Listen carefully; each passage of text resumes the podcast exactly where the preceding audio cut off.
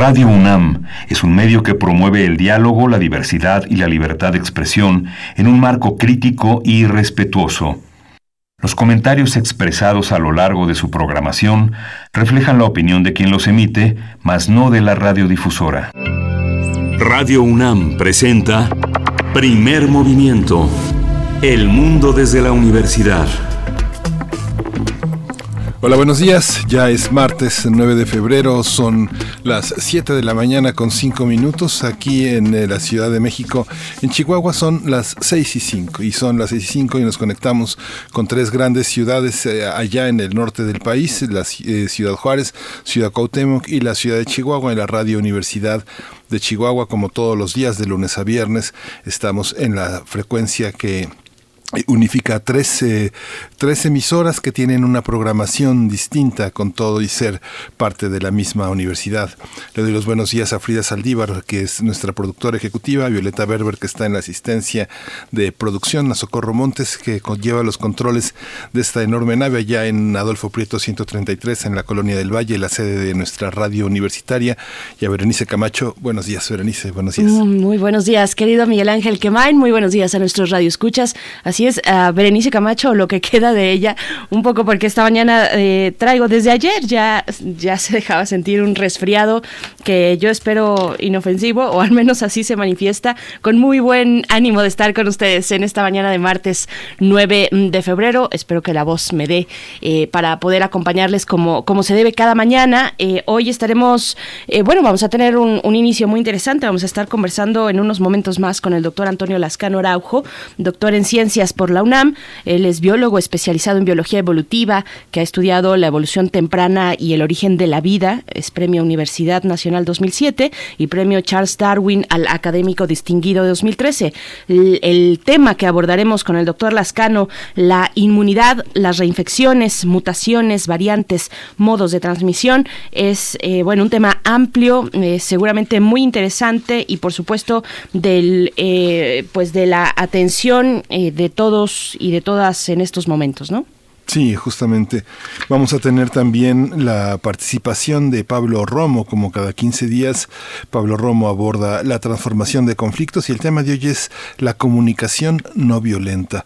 Pablo Romo es miembro del Consejo Directivo de Serapaz y es profesor de transformación positiva de conflictos en las especies de la UNAM. Por supuesto. Después, hacia nuestra segunda hora en la nota nacional, el tema de la ley de amnistía, cómo se proyecta, cuáles son los saldos. También eh, vamos a estar conversando al respecto con Paola Zavala Saeb. Ella es presidenta de Ocupa y subdirectora de vinculación en el Centro Cultural Universitario Tlatelolco de la UNAM.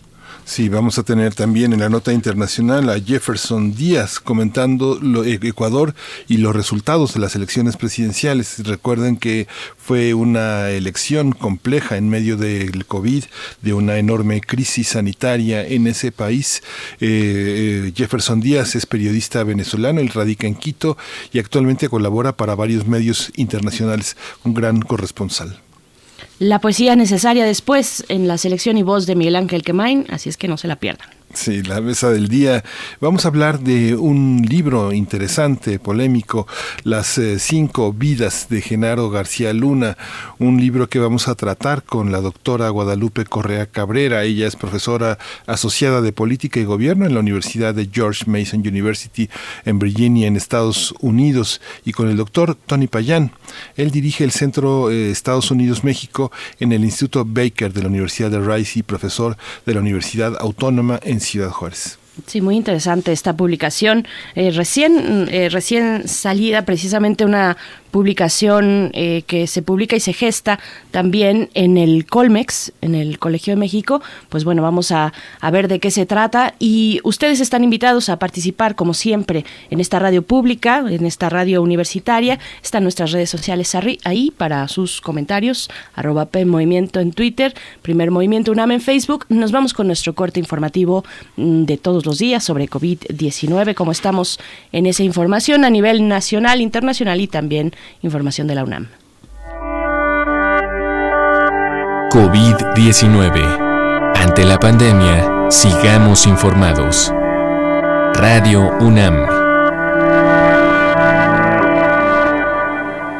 En México, la Secretaría de Salud informó que el número de decesos por la enfermedad de la COVID-19 aumentó a 166.731 lamentables defunciones. De acuerdo con el informe técnico ofrecido el día de ayer por las autoridades sanitarias, los casos estimados acumulan 2.130.287. En lo internacional, en el mundo ya suman 106 millones 420 mil 830 casos que se han confirmado de coronavirus. De acuerdo con la Universidad John Hopkins en Estados Unidos, es el país con el mayor número de contagios, con 27 millones 74 mil 482 personas. Le sigue India con 10 millones 838 mil 194 casos y en tercer lugar está Brasil con 9 millones 524 mil 640 casos. Y en cuanto al número de decesos a nivel mundial por la enfermedad de la COVID-19, la cifra alcanza los 2.322.915 fallecimientos. El país más afectado es Estados Unidos, con 464. 747 decesos.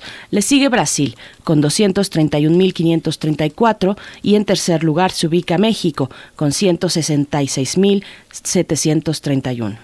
En la información relacionada con la UNAM, la UNAM implementó el curso Lo que necesitas saber sobre violencia de género.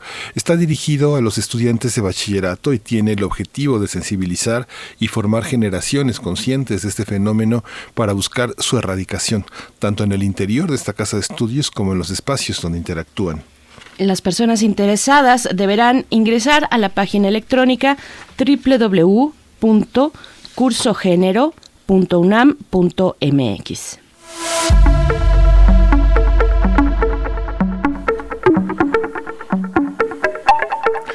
Hoy TV UNAM invita a disfrutar la serie documental El Mundo Real dentro de las grandes revistas. Este documental relata la historia de cómo se crearon las revistas mediante numerosos ejemplos, muestran su ejemplo en la, y su influencia en la vida diaria.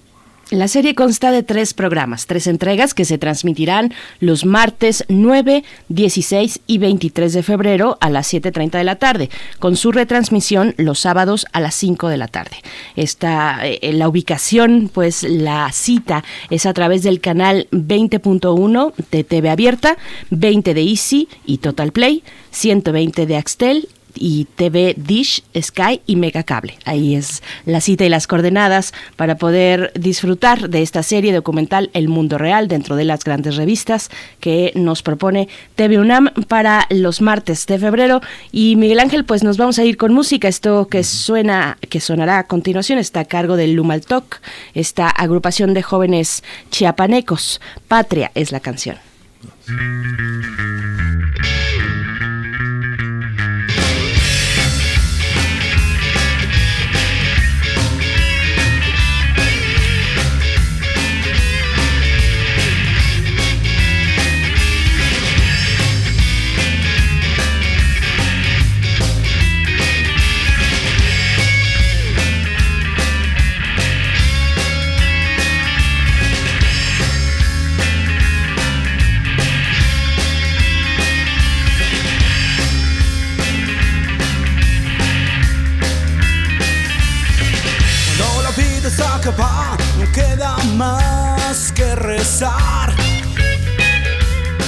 Hasta bajo una silla, un crimen de nuestra autoridad.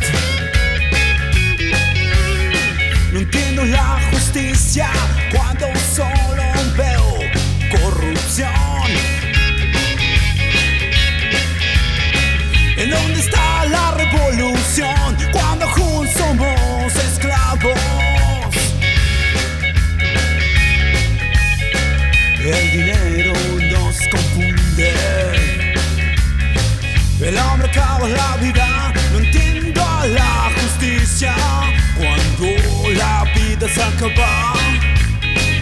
pido libertad a mi patria.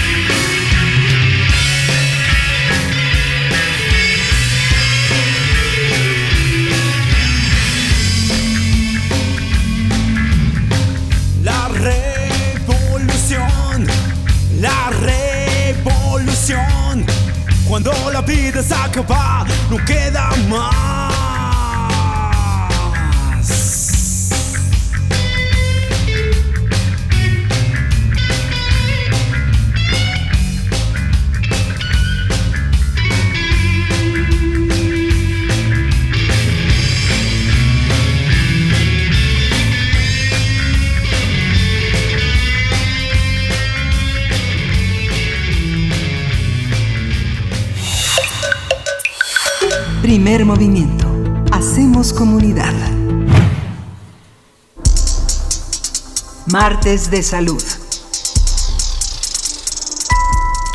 De acuerdo, con de acuerdo con especialistas, eh, las personas que dieron positivo al SARS-CoV-2 presentan síntomas o no, presenten síntomas o no, deben seguir cuidándose, pues no significa que sean inmunes. A pesar de que hay estudios de personas que crean anticuerpos luego de infectarse, muchos han sido casos de recontagio, es decir, han dado positivo en dos ocasiones y luego de varios meses. Cada vez son más los casos de reinfección por COVID-19 que salen a la luz. Además, la reciente detección de mutaciones en el coronavirus causante de la actual pandemia de COVID-19 está generando cierta incertidumbre respecto a la efectividad de las vacunas usadas en la actual campaña de inmunización. El virus puede mutar a medida que infecta a las personas, ya que para hacerlo realiza copias de sí mismo. Algunas variaciones pueden ser perjudiciales para el virus y provocar su extinción, mientras que otras pueden ofrecerle ventajas y ayudarle a expandirse.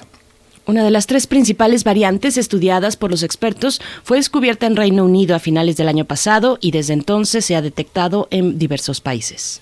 Otras detectadas en Sudáfrica y Brasil parecen también más contagiosas. Por el momento, los datos sugieren que las vacunas actuales siguen siendo efectivas ante estas mutaciones, aunque preocupa que su eficacia pueda verse ligeramente reducida pues vamos a conversar. Tenemos muchas dudas y queremos disiparlas eh, en la medida de las posibilidades de lo que se sepa acerca de este virus eh, que cada día vamos precisamente teniendo mayor información, eh, más retos, más dudas. Y este día nos acompaña a través de la línea el doctor Antonio Lascano Araujo. Él es doctor en ciencias por la UNAM, biólogo especializado en biología evolutiva, que ha estudiado la evolución temprana y el origen de la vida. Premio Universidad Nacional 2007, Premio Charles Darwin al académico distinguido 2013. Y, bueno, nos, nos da mucho gusto poder conversar con usted, doctor Antonio Lascano Araujo. Gracias por estar una vez más muy temprano aquí en Radio UNAM en primer movimiento. Bienvenido. Gracias, demasiado temprano, ¿eh? habría que decir, pero bueno. muy temprano. Buenos días, doctor Lascano. Eh, eh, hay una, una cuestión que en la vida cotidiana llena de dudas, que hay, hay, hay parejas eh, que uno se infecta, otro no, una persona muy saludable muere y una persona muy anciana con afecciones no. ¿Cómo entender toda esta, todo este comportamiento en la, en la sociedad en la que lo vemos presente? Bueno, está señalando Miguel Ángel uno de los grandes problemas que hay y una de las interrogantes sobre las que no tenemos una buena respuesta. A ver, efectivamente, como ustedes acaban de decir en la introducción, el virus está constantemente mutando. Muta menos que otros virus de RNA. Muta más o menos la mitad, con la mitad de la rapidez que el virus de la influenza. Muta como una cuarta parte de la rapidez eh, que el virus de que el VIH, mm. eh, lo cual significa que en principio, digamos, en un grupo familiar que viva muy cercanamente y que se pudieran todos haber contagiado, el virus del que estamos hablando es el mismo. Esto implica que la posibilidad de que una persona se infecte con severidad de ese grupo e incluso fallezca y otros no, tiene que ver no con el virus, sino con la respuesta individual. Mm. En algunos casos empezamos a entender qué es lo que ocurre. Desde luego que está el factor del género. Eh, sabemos que en términos generales a los hombres eh, nos va peor con las infecciones que a las mujeres y tiene que ver eh, al menos en parte con la presencia de un gen localizado en el cromosoma X eh, que codifica para unos, eh, unas moléculas de RNA que inhiben, que están involucradas en la respuesta a las infecciones virales. Como los hombres somos XY y las mujeres son XX, evidentemente tienen el doble de protección, digamos así, natural. Eso es un factor. Otro factor que ha pasado desapercibido desafortunadamente, pero que es fascinante, es el que se reflejó hace como ocho meses más o menos, eh, tal vez seis, en, en dos parejas de hermanos en Holanda, no estaban relacionados entre sí, dos y dos, y de ellos eh, tres fallecieron en terapia intensiva y a uno que el que sobrevivió le fue bastante mal, pero salió adelante.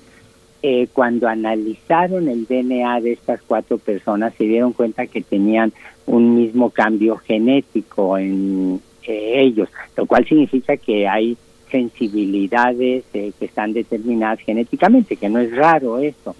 Y finalmente, eh, hace cosa de tres semanas, un mes, eh, los médicos australianos reportaron gozosos el caso de un paciente que entró muy gravemente enfermo a terapia intensiva y unos cuantos días no solo estaba perfectamente bien, sino que la cantidad de virus que le detectaron se había abatido enormemente. ¿Eso qué quiere decir? Bueno, que eh, esto es, eh, como lo llaman, eh, como se dice en inglés, y en particular lo dicen los australianos, es un unicornio blanco, es un caso absolutamente excepcional de alguien que tiene una resistencia natural. ¿Qué tan extendidos están esos fenómenos de resistencia que impiden la infección o que si se da la infección eh, permiten eh, que algunos salgan adelante? Esa es una de las grandes, grandes preguntas. No sabemos que, por qué parejas que conviven, donde uno de los componentes de las parejas eh, durmiendo con la esposa, con el compañero, qué sé yo, sale perfectamente adelante sin problema y la otra parte de la pareja no. Fascinante lo que nos está comentando. Es un tema que nosotros, incluso en nuestro equipo cercano de trabajo, hemos comentado. ¿Qué pasa con aquellas eh, parejas que conviven cotidianamente, que duermen en el mismo lugar, en la misma habitación, y uno se contagia y el otro no, o tal vez uno menos que el otro, en fin, eh, es muy interesante esto que nos está comentando, doctor. También nos dice, este virus muta menos, pero lo que yo agrego aquí es, parece, mm, bueno, no es un virus estacional, sino que aparece a lo largo de todo el año, lo vimos el año pasado, pues, y qué, qué consecuencias y qué acercamientos, digamos, podemos tener con un virus de este tipo que va a estar permanentemente durante el año.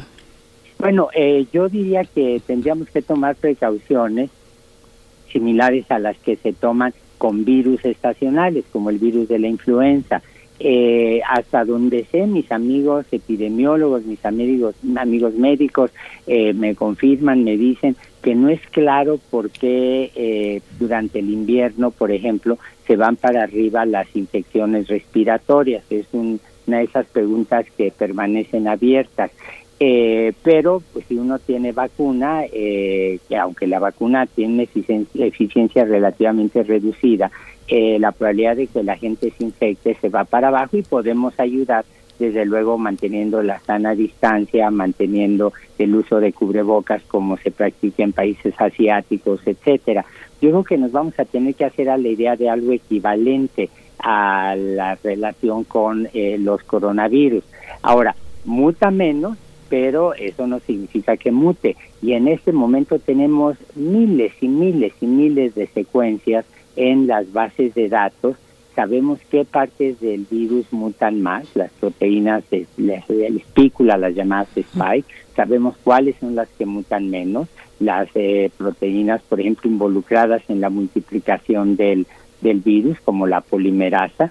Y entonces, eh, bueno, se desarrollan vacunas eh, o estrategias para evitar la infección, para sobre todo pensando en estas partes que están evolucionando más rápidamente.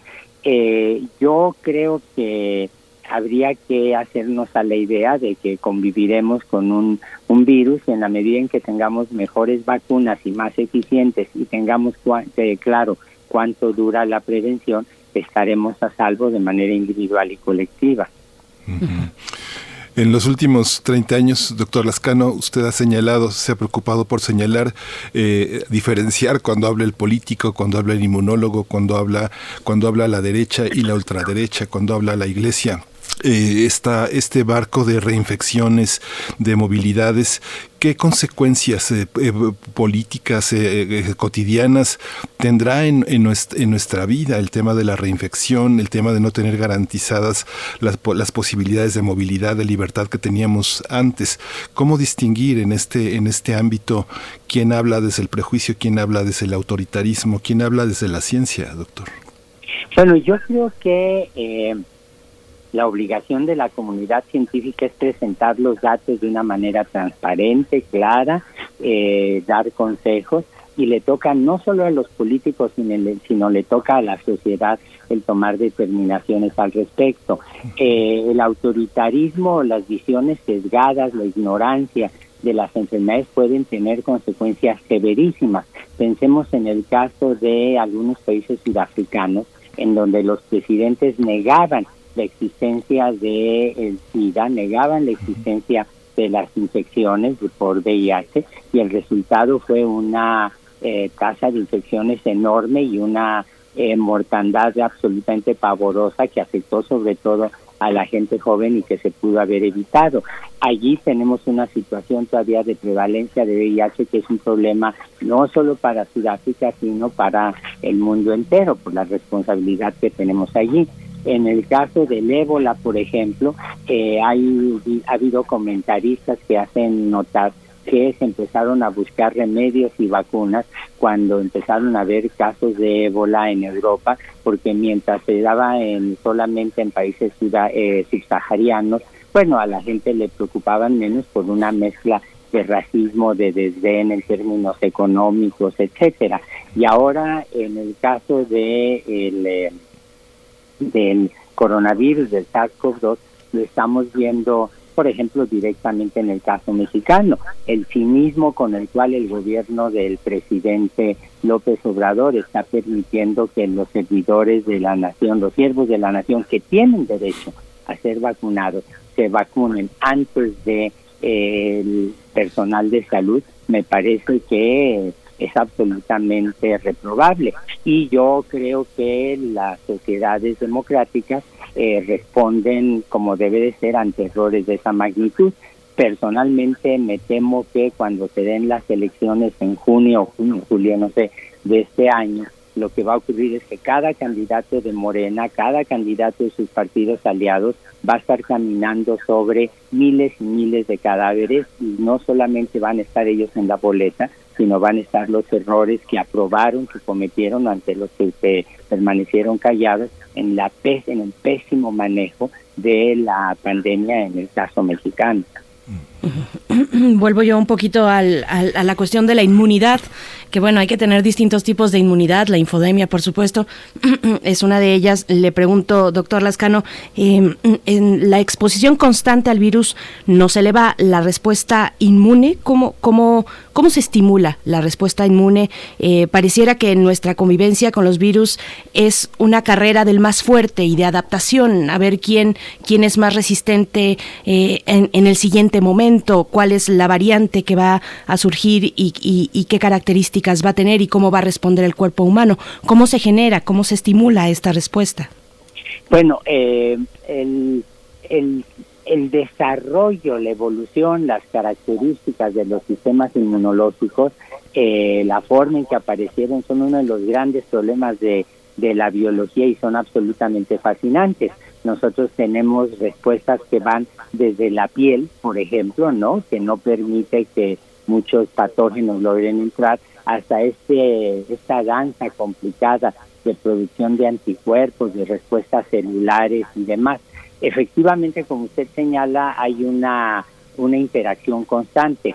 Eh, déjenme poner un ejemplo muy obvio. Uno sabe que en estas versiones baratas de la teoría de Darwin sobre la selección natural, la gente cree que se trata de el triunfo del más fuerte.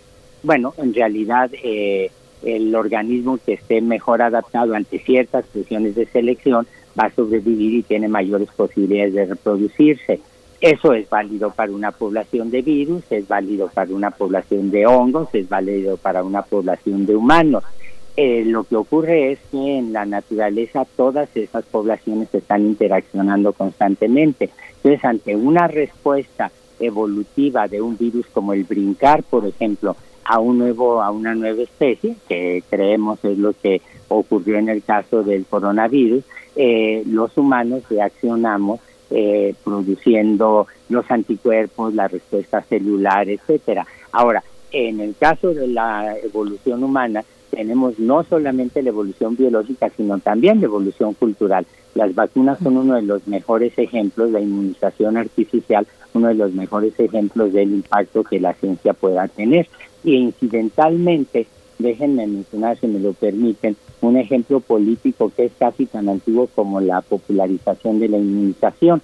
El, no este viernes, sino el otro, voy a dar una charla en el Colegio Nacional donde voy a platicar la historia de eh, la inmunización que se dio a cabo en el Imperio Ruso, cuando Catalina la Grande, que tenía una visión extraordinaria de la ciencia, hizo llevar a un médico inglés para que la inmunizara con costras de eh, pacientes que habían padecido la viruela, eh, se dio la inmunización y eh, cuando ella se recuperó, eh, tomaron eh, las cosas de las propias ámpulas, de las ampollas que ella había desarrollado con la infección, las secaron, las molieron y las repartieron en 140 cajitas muy bellas, muy, muy bien decoradas, a 140 familias distinguidas cercanas al poder en, el interior ruso.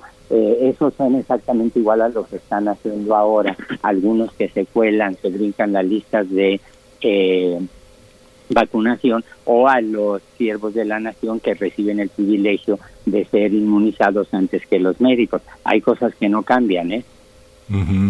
Sí, justamente este ciclo forma parte de los viernes de la evolución. Es el próximo viernes a las 6 de la tarde.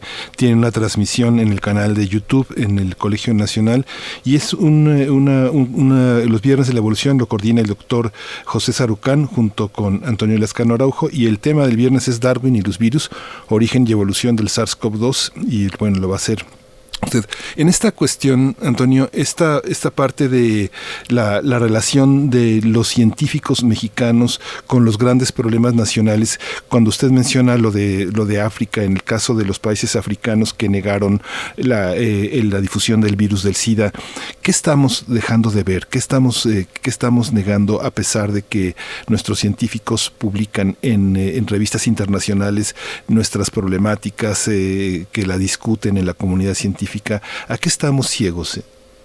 Bueno, yo creo que lo que estamos viendo es la negativa, la obstinación del presidente López Obrador y sus eh, sus eh, funcionarios más cercanos a atender las recomendaciones de la comunidad científica. prácticamente, prácticamente desde el primer día que se anunció la pandemia, los científicos mexicanos, al igual que la comunidad científica internacional, inmediatamente empezaron a ofrecer su ayuda. Eh, ayuda que fue sistemáticamente rechazada, en algunos casos de una manera eh, completamente inadmisible. Recuerdo cuando uno de los médicos, porque él no es doctor, no tiene doctorado, Alumía, Alumía, una cosa así, que trabaja muy cercano con el doctor López Gatel, eh, al ser interrogado, al ser eh, entrevistado por un periodista del país eh, sobre las, los rasgos del las características del modelo matemático que estaba usando estaban usando en la Secretaría de Salud para entender el desarrollo de la pandemia dijo no no puedo dar esos esos números esos rasgos esas eh, suposiciones porque son propiedad privada del CONACYT, lo cual es inadmisible. Eh, hay un rumor que tendría que aclarar el CONACYT, por ejemplo, respecto al uso y al diseño de los, famosos ventiladores. Eh, hay el rechazo eh, sistemático que está teniendo el presidente al uso del cubrebocas, a pesar de que la comunidad científica de manera masiva, unánime, está diciendo no desdeñemos ningún elemento de prevención en contra de las eh, de las infecciones. Es impresionante eh, una actitud absolutamente antiintelectual eh, de parte del presidente y de sus colaboradores más cercanos o incondicionales a, a lo que la ciencia está diciendo. Aceptan las vacunas, aceptan los tratamientos, pero el diseño, por ejemplo, de los programas de vacunación o la falta de apoyo que se vio reflejada en la desaparición de los fideicomisos está limitando el trabajo científico en México, a pesar de lo cual la comunidad entera sigue estando involucrada, como se demuestra a lo largo y ancho de todo el territorio nacional, con propuestas, con programas, con investigaciones, con labores de difusión, etcétera. Bueno, hay que, eh, yo voy a insistir en, el lado científico de nuestra charla porque precisamente eh, con especialistas como usted, doctor, y como tantos que han pasado por aquí en estos, y afortunadamente en estos tiempos, en estos días en los que pues la ciencia precisamente nos da la respuesta y, nos da la posibilidad de poder eh, eh, ponderar las acciones eh, de políticas públicas que se llevan a cabo a, través de los gobiernos, eh, con una sociedad bien informada precisamente que pueda decir, a ver, aquí podría, según lo que yo he leído y lo que yo he considerado y lo que he escuchado de expertos y expertas, pues podría ser de esta manera, en fin, un debate sustentado. así es que regreso a las cuestiones científicas que, que tanto interesan. ¿Cómo, ¿Cómo conviven las variantes, doctor, las variantes de este, de este coronavirus? Virus, eh, cómo, cómo se va poniendo en juego la respuesta inmune cuando tenemos una y otra variante enfrente. Ya Sudáfrica ha dicho, bueno, cierta vacuna tal vez no, se, no sería la más adecuada. Algunos están escépticos en, Sudáfrica con respecto a una vacuna que podría no ser la más adecuada para su población y el tipo de variante que se está desarrollando en ese país. ¿Cómo ver esta convivencia eh, eh, entre, entre variantes y la respuesta inmune? Bueno, eh, lo que pasa es que efectivamente los virus están mutando todo el tiempo. Es parte del proceso natural de generación de diversidad en una población eh, biológica. En el caso específico de la vacuna de AstraZeneca en Sudáfrica, y qué bueno, le agradezco que lo haya mencionado, es importante aclarar dos puntos eh, que me parece dignos de ser subrayados. El análisis se hizo con una población relativamente pequeña, de solo 2.000 personas, y la mayoría son jóvenes. Eh, y estos son características importantes porque como sabemos, en realidad cuando se entra a la fase segunda y a la fase tercera del examen de una vacuna, se necesitan poblaciones eh, grandes para que tenga significado estadístico y se necesita que sean poblaciones representativas, que tengan todas las edades posibles. Eh, mayores de edad porque las maneras en que las vacunas se van probando con adolescentes, con púberes, con niños, es bajando el rango de la edad de manera gradual para tener la certeza de que no se les está afectando. En el caso sudafricano, hay que decir que estas suspicacias sobre las fallas de la vacuna, eh, insisto, se han hecho sobre una población que no es representativa. Eso no quiere decir que no tengan razón y estamos exactamente en la misma situación cuando, por ejemplo, muchos dijeron, a ver, vamos a estar de acuerdo con la aplicación de la Sputnik V, la base todos los datos disponibles y es exactamente la misma situación. Vamos a ver los ensayos de AstraZeneca que se hicieron en Sudáfrica, donde es perfectamente posible que el virus sea eh, eh, más eficaz que la vacuna, eludiendo la respuesta inmune. Eh, ahora, el virus nunca va a dejar de mutar, eso es perfectamente claro, y lo que es fascinante es que empezamos a ver los patrones que hacen que el virus pueda eh, adaptarse a respuestas inmunes, ya sean naturales o inducidas por la vacuna. Eh, el virus muta no solamente cambiando letras, no solamente eh, cambiando algunos nucleótidos de su RNA, sino también por deleciones. El virus puede perder el genoma del virus puede perder algunos eh, nucleótidos, algunas letras, y eso es lo que aparentemente le da resistencia en varios de los casos, resistencia que se traduce en una eh, mayor eh, rapidez para dispersarse. Hasta ahora ninguna de las mutantes que se han caracterizado, ninguna de las variantes es una variante más virulenta pero sí de mayor eh, velocidad de transmisión, de mayor rapidez de transmisión. ¿Cómo se pierden esos nucleótidos? Bueno, déjenme poner un ejemplo. Eh, nosotros decimos eh, en el altiplano decimos usted cree que y decimos la palabra la frase completa. En el Caribe, por razones históricas, la gente dice usted qué cree y entonces se dan cuenta que se suprimieron allí algunas, eh, el sonido de algunas letras, pero la frase la seguimos entendiendo. Lo mismo está pasando con el virus. puede suprimir algunas eh, letras de su información genética, pero eso no lo hace menos viable, al contrario, le permite eludir la respuesta inmune y eh, replicarse con rapidez.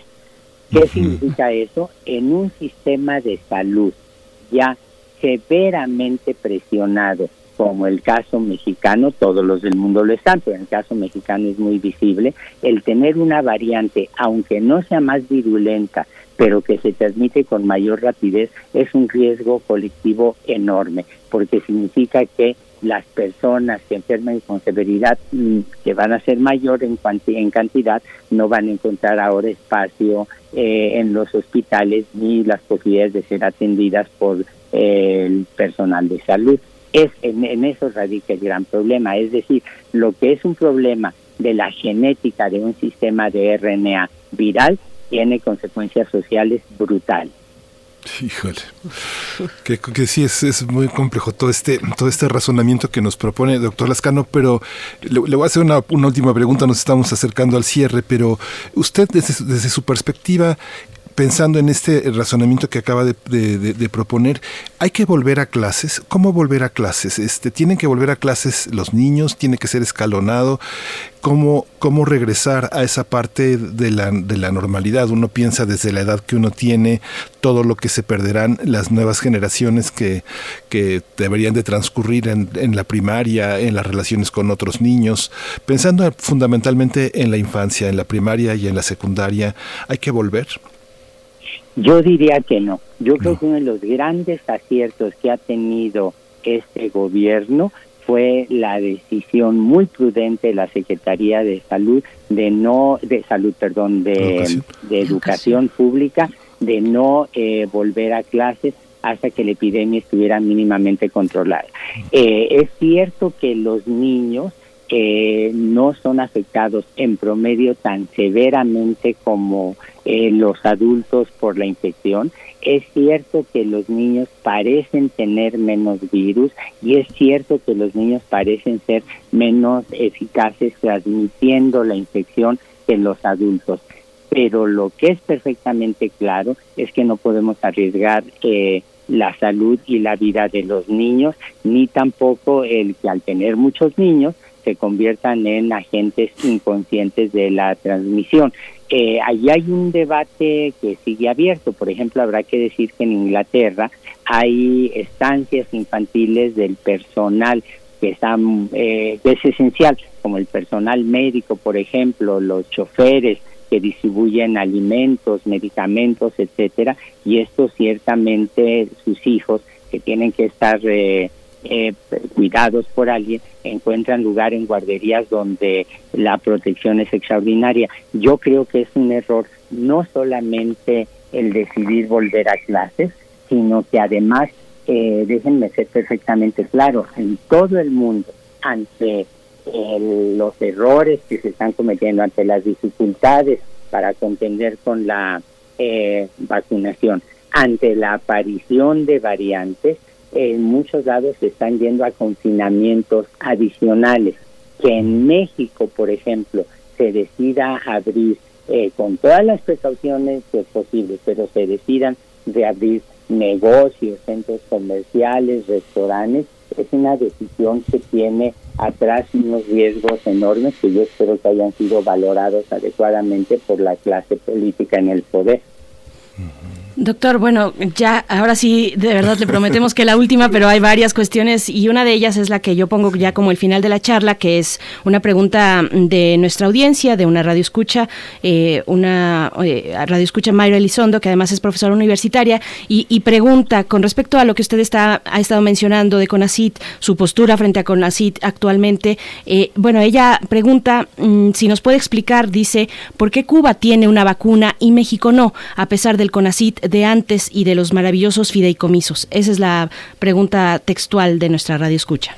Bueno, no tenemos una, eh, no solo una vacuna en contra del COVID-19, sino que se dejó de, se dejaron de producir vacunas eh, con la eficacia con la que se hacían, porque efectivamente desde hace eh, muchos años se fue abandonando eh, eso en términos de la eh, en términos del costo. Se pensó que era más adecuado estar comprando las vacunas que eh, estarlas produciendo en México. Ese es un error que muchísimos especialistas y no especialistas han señalado. Eh, pretender que se van a desarrollar vacunas en un lapso de tiempo muy corto, yo creo que es un error, pero es indispensable reconocer que en México hay especialistas en la UNAM, en la Universidad de San Luis Autónoma de San Luis Potosí, en el Sinvestad, etcétera, capaces de diseñar, producir, investigar vacunas eh, para el COVID-19 y para otras. Eh, lo que no creo, y aquí sí me parece un acto de demagogia más de parte del CONACIT actual, de la doctora Álvarez Bulla, no creo que se vaya a transformar de un día para otro Birmex como ella lo pretende, no creo que se pueda decidir por decreto el poder desarrollar eh, las vacunas necesarias en tiempos cortos, sino que se tiene que planear de una manera cuidadosa, armoniosa, trabajando junto con la comunidad académica. Lo que lamentablemente hemos visto de parte del CONACYT es todo excepto la voluntad de trabajar de manera coordinada con la comunidad científica. Pues doctor Antonio Lascano Araujo, como siempre un placer, un gusto y muchas gracias por aceptar esta, esta conversación. Además agradecer la desmañanada. Eh, muchas gracias, un fuerte abrazo. Igualmente cuídense por favor y habría que hacer notar el papel de las universidades, de la UNAM en particular, este, y de los medios eh, de comunicación como ustedes, como lo que tenemos en Universum, en distintas facultades, etcétera, porque la labor de difusión, de enseñanza, de promoción de la salud ha sido absolutamente extraordinaria. En eso también ha fallado el gobierno de manera estrepitosa. Ahí está. Muchas gracias, doctor Lascano. Nos vemos en los viernes de la evolución, estos ciclos, este ciclo del Colegio Nacional a las seis de la tarde, los viernes. Muchas gracias. Hasta luego. Darwin y los virus, origen y evolución del SARS-CoV-2. Antonio Lascano Araujo, 6 de la tarde en el canal del Colegio Nacional. Nos vamos a ir con música, vamos a escuchar de la orquesta Baobab, Sutukun.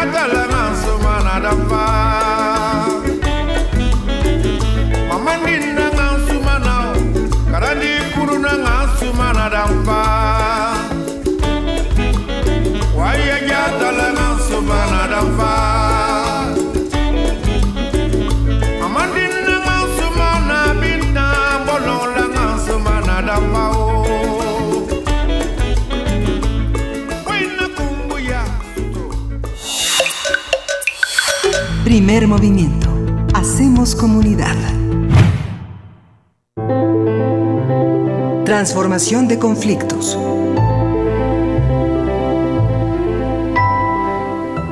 Como cada martes, cada 15 días en martes nos acompaña Pablo Romo, miembro del Consejo Directivo de Serapaz y también profesor de la Facultad de Ciencias Políticas y Sociales de la UNAM, pues para hablar de mm, cuestiones precisamente de construcción de paz. La comunicación no violenta es el tema de hoy. Pablo Romo, ¿cómo estás? Bienvenido.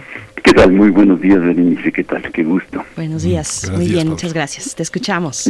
buenos días. Pues mira, el día de hoy yo creo que es importante, sobre todo en el contexto eh, de la búsqueda de nuevos horizontes en una en una construcción para salir de la de, del encierro y sobre todo reflexionando en torno al conflicto los conflictos que generamos a nivel pequeños medianos o grandes este muchas veces es eh, producto de la mala comunicación por eso es importante hablar de comunicación no violenta hoy creo que es importante que nuestra comunicación sea asertiva y que no genere malos entendidos. Usualmente, con mucha frecuencia, nosotros eh, descubrimos y tenemos em, eh, que los conflictos tienen su origen en esta cuestión de malos entendidos o el, lo típico de decir yo no quise decir lo que dije, en realidad quería decir y es otra cosa.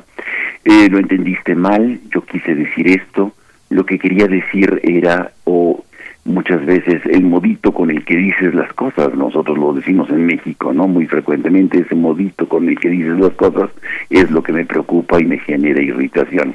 O lo que dices es el eh, no es el problema, en realidad estás diciendo otra cosa, de dientes para afuera. No necesariamente lo que digo es lo que quiero o lo que necesito. En el fondo, el tema de la comunicación eh, genera guerras, lo mismo que genera conflictos familiares genera divorcios, lo mismo que conflictos vecinales, sociales o políticos. Por eso es importante aprender a comunicarnos. Pareciera que necesitamos desprogramarnos o bajar eh, una nueva versión, este, la última versión de comunicación no violenta para poder establecer una relación con los demás, con las demás. Cambiar el sistema operativo pareciera importante. Por eso el día de hoy la reflexión que quiero hacer con eh, nuestro auditorio es eh, justamente de un autor que desde hace muchos años ha trabajado el tema de la comunicación no violenta. Eh, no violenta. se trata de Marshall Rosenberg, que es un autor que realmente recomiendo al auditorio porque habla de la necesidad de generar una nueva programación en nuestra manera de comunicarnos en donde la comunicación no violencia no violenta tendría cuatro este, dimensiones importantes. Él habla, eh, Rosenberg habla de la necesidad de observar, de, de, ver al otro y verme a mí. Eh, reconocer los sentimientos, ese sería el segundo elemento, el segundo componente. Reconocer mis sentimientos y reconocer los sentimientos de los otros. De alguna manera después va a llegar a hablar del tema de la empatía, del sentir en los otros, aquello de las neuronas espejo que están los científicos eh, naturales están este eh, avanzando mucho en ese sentido. Cómo sentir también junto con el otro con la otra con le otro es reconocer nuestras necesidades reconocer mis necesidades frente a las necesidades de los demás y después este generar la petición, es decir, saber cómo pedir lo que necesito, que sea un reconocimiento, un valor, comer, este, etcétera. Serían estos cuatro elementos: observar, sentir, reconocer las necesidades y pedir. Esto sería parte de los componentes, dice Rosenberg, de la comunicación no violenta que habría que empezar a trabajar. En el fondo se trata de, eh, de una, una nueva manera de lenguaje, de una que, tiene una acción positiva, más que eh, dejar un rintintín, como decimos, un venenito en las frases y en las oraciones que hacemos frente a los demás. Podemos desnaturalizar aquellas frases venenosas para convertirlas en acciones positivas y hacer de nuestras peticiones peticiones conscientes. Es indispensable, dice Rosenberg, que eh, para poder comunicar lo que lo que sentimos hay que reconocernos a nosotros mismos, conocernos y reconocernos y conocer qué es lo que frente a ese sentimiento eh, que hay debajo.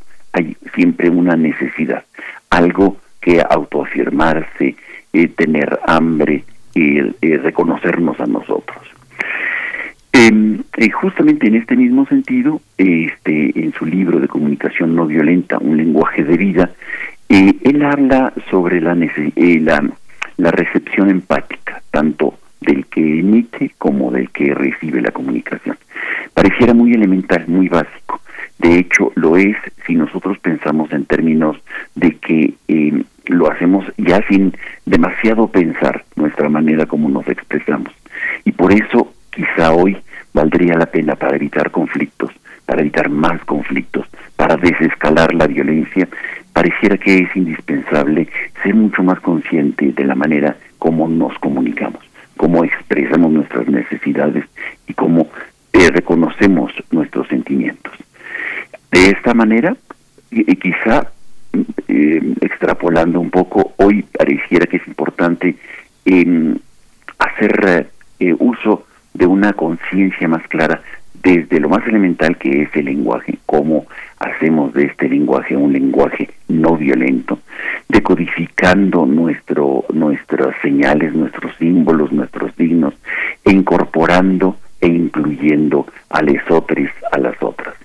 Por eso yo creo que es importante en el contexto de la revolución antipatriarcal eh, hacer una decodificación de este lenguaje y empezar por cuestiones muy elementales y muy básicas, como estos pequeños cuatro pasos que Rosenberg nos presenta. Observar, sentir y saber sentir, necesidades, reconocerlas y saber pedir adecuadamente.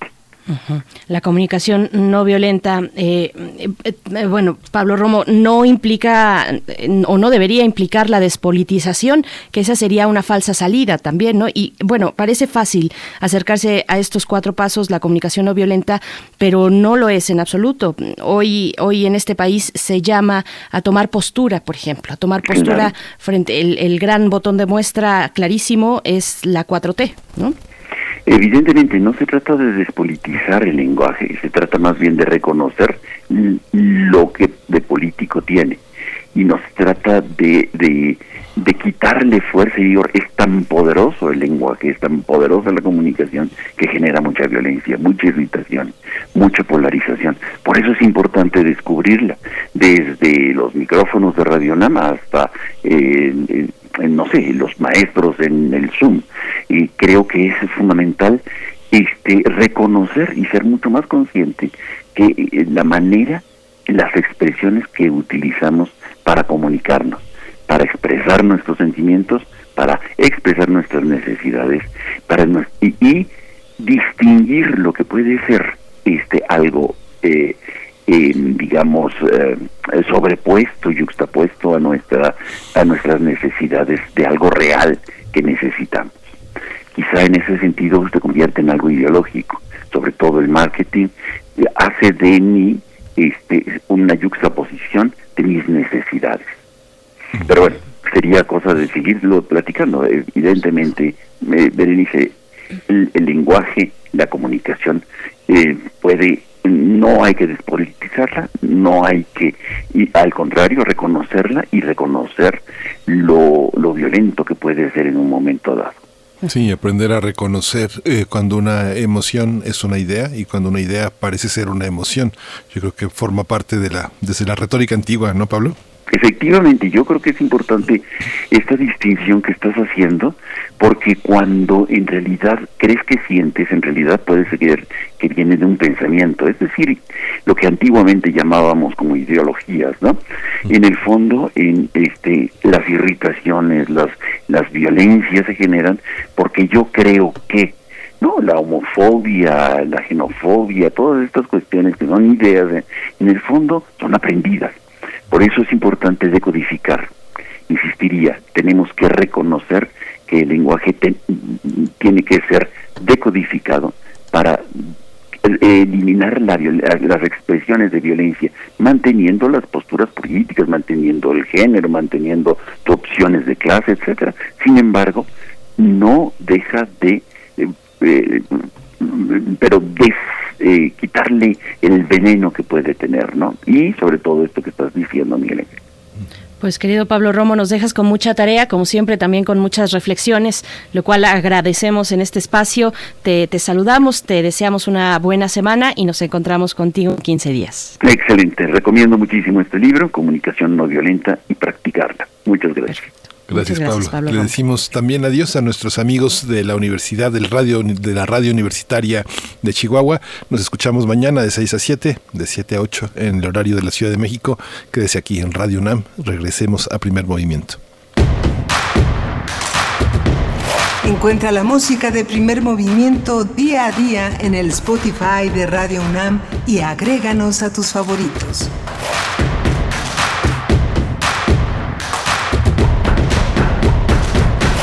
El sol sale para todos, buscando salud para los mexicanos. Porque las familias tienen que contar con la atención que merecen. Con los medicamentos que necesitan para vivir en plenitud. Esto es una necesidad urgente que tiene que resolverse y para eso trabajamos. Porque del PRD queremos lograr que los servicios de salud sean de calidad y haya médicos y medicinas suficientes para todas y todos. Sabemos que eso es lo que quieres y con tu apoyo lo vamos a lograr. El sol sale para todos. PRD. En 2018 ofrecimos transformar la basura en energía, permiso laboral para asistir a reuniones escolares, impartir educación contra el bullying y que las empresas permitan el trabajo en casa. Todas estas propuestas ya son ley. En el Partido Verde estamos trabajando en nuevas propuestas para superar la crisis económica y de salud, para detener la violencia contra las mujeres y para vivir con más seguridad. Juntos podemos cambiar nuestra realidad. Partido Verde. ¿Necesitas hacer un trámite de inscripción al padrón o cambiar el domicilio de tu INE? Esto te interesa. A partir del primero de febrero puedes asistir a los módulos y obtener un turno para ser atendido durante ese día o al siguiente. Si solo necesitas reponer tu INE sin hacer cambios en domicilio o datos, puedes hacerlo después del 10 de febrero. Y si tu credencial es 2019, 2020 o 2021, no vayas, está vigente y sirve para votar. Lleva tu cubrebocas y recuerda que te vamos a cuidar con todas las medidas sanitarias. Nadie se quedará sin votar. Contamos todas, contamos todos. INE. No se trata solo de hablar por hablar, es todo un arte. Radio UNAM te invita a su curso de oratoria y dominio de la voz en línea. Aprende a hablar con una ponencia sólida frente al público en este curso de 8 sesiones en línea con Sergio Rued. Sábados de las 10 a las 12 horas, desde el 6 de marzo hasta el 24 de abril, a través de Zoom. Cupo limitado. Informes e inscripciones en cursosrunam.gmail.com. Dominar tu voz es dominar sus oídos. Radio UNAM. Experiencia sonora. El Tribunal Electoral del Poder Judicial de la Federación protege mi voto. Tribunal Electoral. Puedo participar en política, o sea, puedo votar y ser votada. Tribunal Electoral.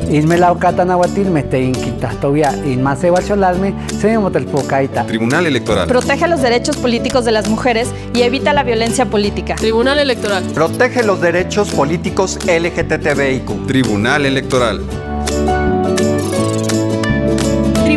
Electoral del Poder Judicial de la Federación. Hemos estado en semáforo rojo casi todo el año. Y aunque sabemos que ha sido un año lleno de problemas y retos, es momento de seguir adelante. En RSP nos identificamos con las mexicanas y los mexicanos que siempre tienen el semáforo verde para ingeniárselas y salir adelante. Nosotros somos una red ciudadana progresista que como a ti, nada nos detendrá para llevar a México adelante. RSP, súmate a la red progresista y vamos juntos adelante. Entra a redes sociales progresistas.org. Somos la nueva fuerza política de México. Llegamos para impulsar la fuerza de las y los jóvenes, la fuerza de las mujeres y la igualdad, la fuerza del medio ambiente. No somos ni de izquierda ni de derecha, somos centro progresistas. Somos el partido de la fuerza de miles de mexicanas y mexicanos, como tú y como yo. No venimos a pelear, sino a construir con fuerza. Súmate y lograremos con fuerza un México que es más grande que sus problemas. Fuerza por México, el partido fuerte de México. Síguenos en redes sociales. Encuéntranos en Facebook como Primer Movimiento y en Twitter como arroba PMovimiento. Hagamos comunidad.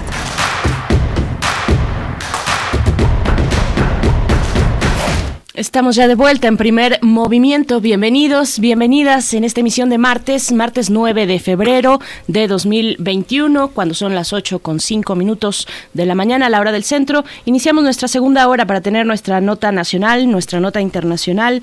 Eh, estaremos conversando eh, sobre la ley de amnistía con Paola Zavala Saeb, presidenta de Ocupa, Organización Comunitaria para la Paz y subdirectora de vinculación en el Centro Cultural Universitario Tlatelolco de la UNAM. Esto en unos momentos más, pero antes saludo a mis compañeros, a mi compañero Miguel Ángel Quemain, también allá en cabina a Frida Saldívar en la producción ejecutiva, Violeta Berber en la asistencia, hoy está Socorro Montes en los controles técnicos, cómo se extraña, se extraña la cabina por allá, pero hay que mantener todavía, nos queda un tramo largo de sana distancia. Miguel Ángel, ¿cómo estás? Sí, buenos días, buenos días a nuestros escuchas.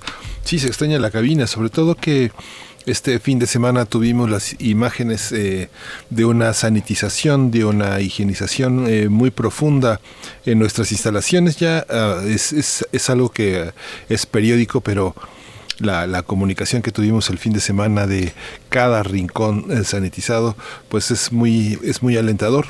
Por fortuna seguimos a distancia, pero quienes tienen que asistir a trabajar a las instalaciones de Adolfo Prieto 133, bueno, pues podemos estar tranquilos de que hay una, hay una, hay una gran preocupación por parte de nuestras autoridades de mantener limpios los espacios, que en el espacio doméstico, con todo y que las personas que no salen este, lo hacen, es difícil mantener cada rincón, cada rincón este, sin polvo, sin, sin nada, ¿no? Es difícil y, y, también llega a ser un trabajo pues que, exige de nosotros mucha paciencia, ¿no?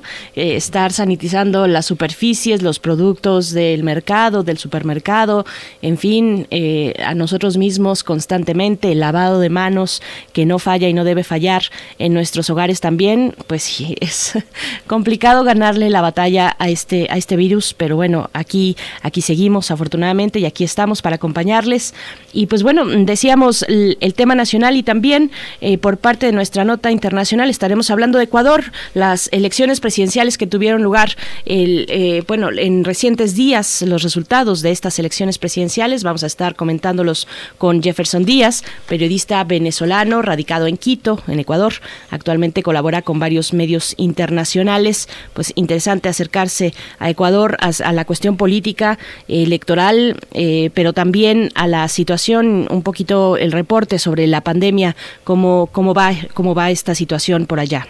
Sí, justamente el 11 de abril es la segunda vuelta, también una fecha compleja porque también en Ecuador se celebran las festividades católicas de lo que se conoce como la Semana Santa, la Semana Mayor, que implica reuniones, implica convivencia y implica contagios. Por, por lo tanto, las, en, las elecciones pasadas se enmarcaron en una gran crisis sanitaria que sin embargo este pues, generó las, las, las, elecciones y justamente Ecuador es un espejo en el que también debemos de mirarnos porque las elecciones como lo veíamos el martes pasado con el doctor Lorenzo Meyer, pues son obligatorias, son constitucionalmente obligatorias. Pedro Salazar Ugarte, director del Instituto de Investigaciones Jurídicas, también lo señaló, así que no hay vuelta atrás. Ecuador es un buen espejo ahora. Así es, pues bueno, vamos a ver de qué se trata más adelante. Les agradecemos sus comentarios, varios comentarios sobre esta esta conversación que tuvimos con el doctor Lascano Araujo, con Antonio Lascano, eh, en el sentido, bueno, por supuesto, el valioso conocimiento que nos transmiten en este espacio constantemente los especialistas, las y los especialistas de la UNAM, y también por la cuestión política, eh, la cuestión y la postura política, eh, una postura que sin tapujos, como debe ser en un país de libertades. Así es que, bueno, interesantes sus comentarios. Muchas gracias por dedicarnos este tiempo por generar estos debates, siempre como ustedes lo hacen en, en ese eh, ámbito de respeto mutuo. Muchísimas gracias de verdad por su participación. Eh, bueno, ojalá nos pudiéramos quedar más tiempo aquí hablando de sus comentarios porque están bastante interesantes, bastante buenos sobre el factor político desde la ciencia en este país, ¿no? Sí, justamente ayer ayer inició actividades, eh, llegó llegó con la espada desenvainada el presidente de la República alrededor de eh, la hora 15 de su intervención, que fue severamente cuestionado por algunos eh, periodistas que airadamente le decían si va a usar el cubrebocas o no, díganos la verdad, este, si va a hacer tales cosas o no. Hay una parte que es interesante porque el presidente pues sí regresó eh, con una afectación eh, pulmonar, con una voz eh, bastante profunda de un de pulmones lastimados. Sin embargo, llegó con muchísima energía a señalar que el Universal, Reforma, son realmente voceros de, de intereses que por, por lo pronto lo más lejano era el salinismo. Así que comentó de alguna manera, de una manera tangencial, la carta que ayer se publicó de 435 personalidades que justamente, sobre todo mexicanos contra la corrupción, han, eh, han este, eh, hecho circular. Enrique Krause, a quien también severamente cuestionó a lo largo de su conferencia matutina, que, que, que bueno, son posiciones encontradas, difíciles, complejas, en una sociedad que pues que se fragmenta en ese terreno, ¿no? Así es, así es. Bueno, tuvimos esta, eh, pues el regreso del presidente de la República a sus conferencias matutinas acostumbradas y sí, la primera, la primera batería, digamos, de, de preguntas por parte del gremio que ahí se, se da cita, pues iba respecto precisamente al uso del cubrebocas, a este tipo de, pues indicaciones médicas, ¿no? ¿Cuáles fueron las indicaciones médicas? ¿Cómo será el cuidado del presidente hacia los siguientes eh, eh, hacia las siguientes semanas. Incluso en la conferencia vespertina también se preguntaba sobre los medicamentos, sobre el tratamiento que le fue administrado al presidente y lo que viene también para su recuperación. Así es que bueno, ahí está el tema eh, con esta cuestión de que afortunadamente, afortunadamente ya tenemos al presidente de vuelta en sus conferencias, en su actividad, que bueno, sus más cercanos eh, colaboradores nos dijeron durante todo ese tiempo, esas dos semanas que estuvo ausente de los medios, pues nos dijeron, continúa, el presidente continúa trabajando y ejerciendo sus funciones. Así es que bueno, ahí está el tema. Mm, vamos, vámonos ya con la nota nacional, Miguel. Primer movimiento. Hacemos comunidad. Nota nacional.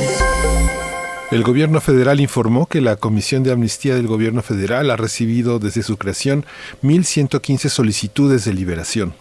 De esta cifra, 173 son por parte de mujeres y 942 por parte de hombres, mientras que hay 67 personas indígenas y en este caso 11 mujeres y 56 hombres. Por entidad las encabeza Sinaloa, le sigue Baja California y en tercer lugar Chiapas.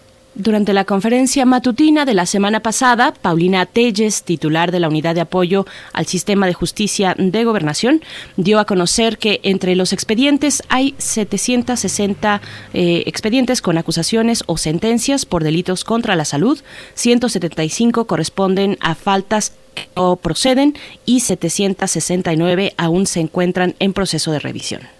La funcionaria también indicó que en las mesas de justicia coordinadas por la Secretaría de Gobernación en julio de 2019 a diciembre de 2020 se han recibido 2.140 solicitudes, de las que se han concluido 753 y se han liberado a 96 personas.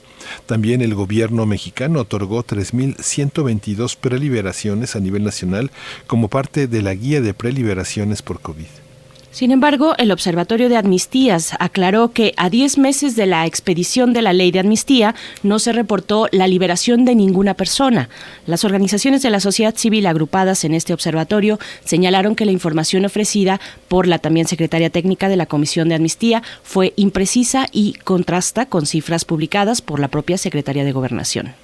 Mediante un comunicado, el observatorio hizo un llamado a detallar el número real y la naturaleza de las solicitudes, así como su estatus. Vamos a tener una conversación sobre las cifras de personas que han solicitado los beneficios de la ley de amnistía en México y hoy nos acompaña Paola Zavala Saev. Ella es presidenta de Ocupa, Organización Comunitaria para la Paz, y es subdirectora de vinculación en el Centro Cultural Universitario Tlatelolco de la UNAM. Bienvenida, Paola Zavala. Gracias por estar con nosotros. Buenos días, Miguel Ángel Berenice. Un saludo a su auditorio. Muchas gracias, Paola Zavala. Bienvenida, buen día. Pues bueno, ¿en qué punto nos encontramos y también hacer una, eh, lanzar una mirada mm, retrospectiva hacia los meses que han transcurrido con el desarrollo de esta ley de amnistía?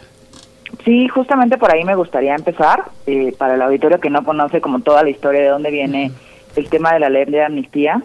En septiembre de 2019, eh, el presidente lanzó esta iniciativa de ley de amnistía que partía de reconocer un poco las violencias estructurales que llevan a muchas personas a cometer delitos, ¿no? O sea, estados de pobreza extrema, eh, personas indígenas que no tuvieron, por ejemplo, ningún tipo de representación legal o que no fue en su lengua, mujeres que fueron obligadas por su pareja a transportar drogas, eh, distintos conceptos eh, que, que, tienen que ver mucho con estas violencias estructurales. Entonces, muchas organizaciones civiles celebramos esta esta iniciativa del presidente, pues pues porque nos parecía justamente que estaba reconociendo que muchas personas que son eh, victimarios fueron antes víctimas, ¿no?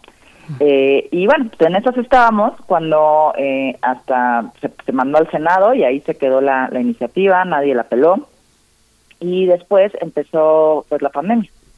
Entonces hubo mucha presión también de muchas organizaciones civiles que nos dedicamos al tema de las cárceles por decir que en las cárceles había un foco rojo en el tema del COVID, porque básicamente las medidas eh, básicas de prevención no se pueden llevar a cabo en las cárceles porque en la mayoría de ellas no puede haber sana distancia debido a la sobrepoblación y al número de personas que se quedan, por ejemplo, en una celda que muchas veces rebasa las ocho personas y tampoco hay medidas de higiene, ¿no? En muchas de ellas, hay que decirlo, ni siquiera les dan jabón eh, y estos estos artículos de, limpieza son son proveídos por sus propios este, pues parientes, visitas que van a verlos, pero pues con la pandemia se suspendieron las visitas en la mayoría de las prisiones, entonces ni siquiera tenían acceso a estos artículos de higiene. Entonces nos preocupaba mucho que pudiera haber como como ha habido eh, pues contagios no importantes en las cárceles y no los pudieran además trasladar a hospitales porque decíamos a ver tienes personas tienes no sé 100 personas contagiadas de covid en un centro penitenciario de esas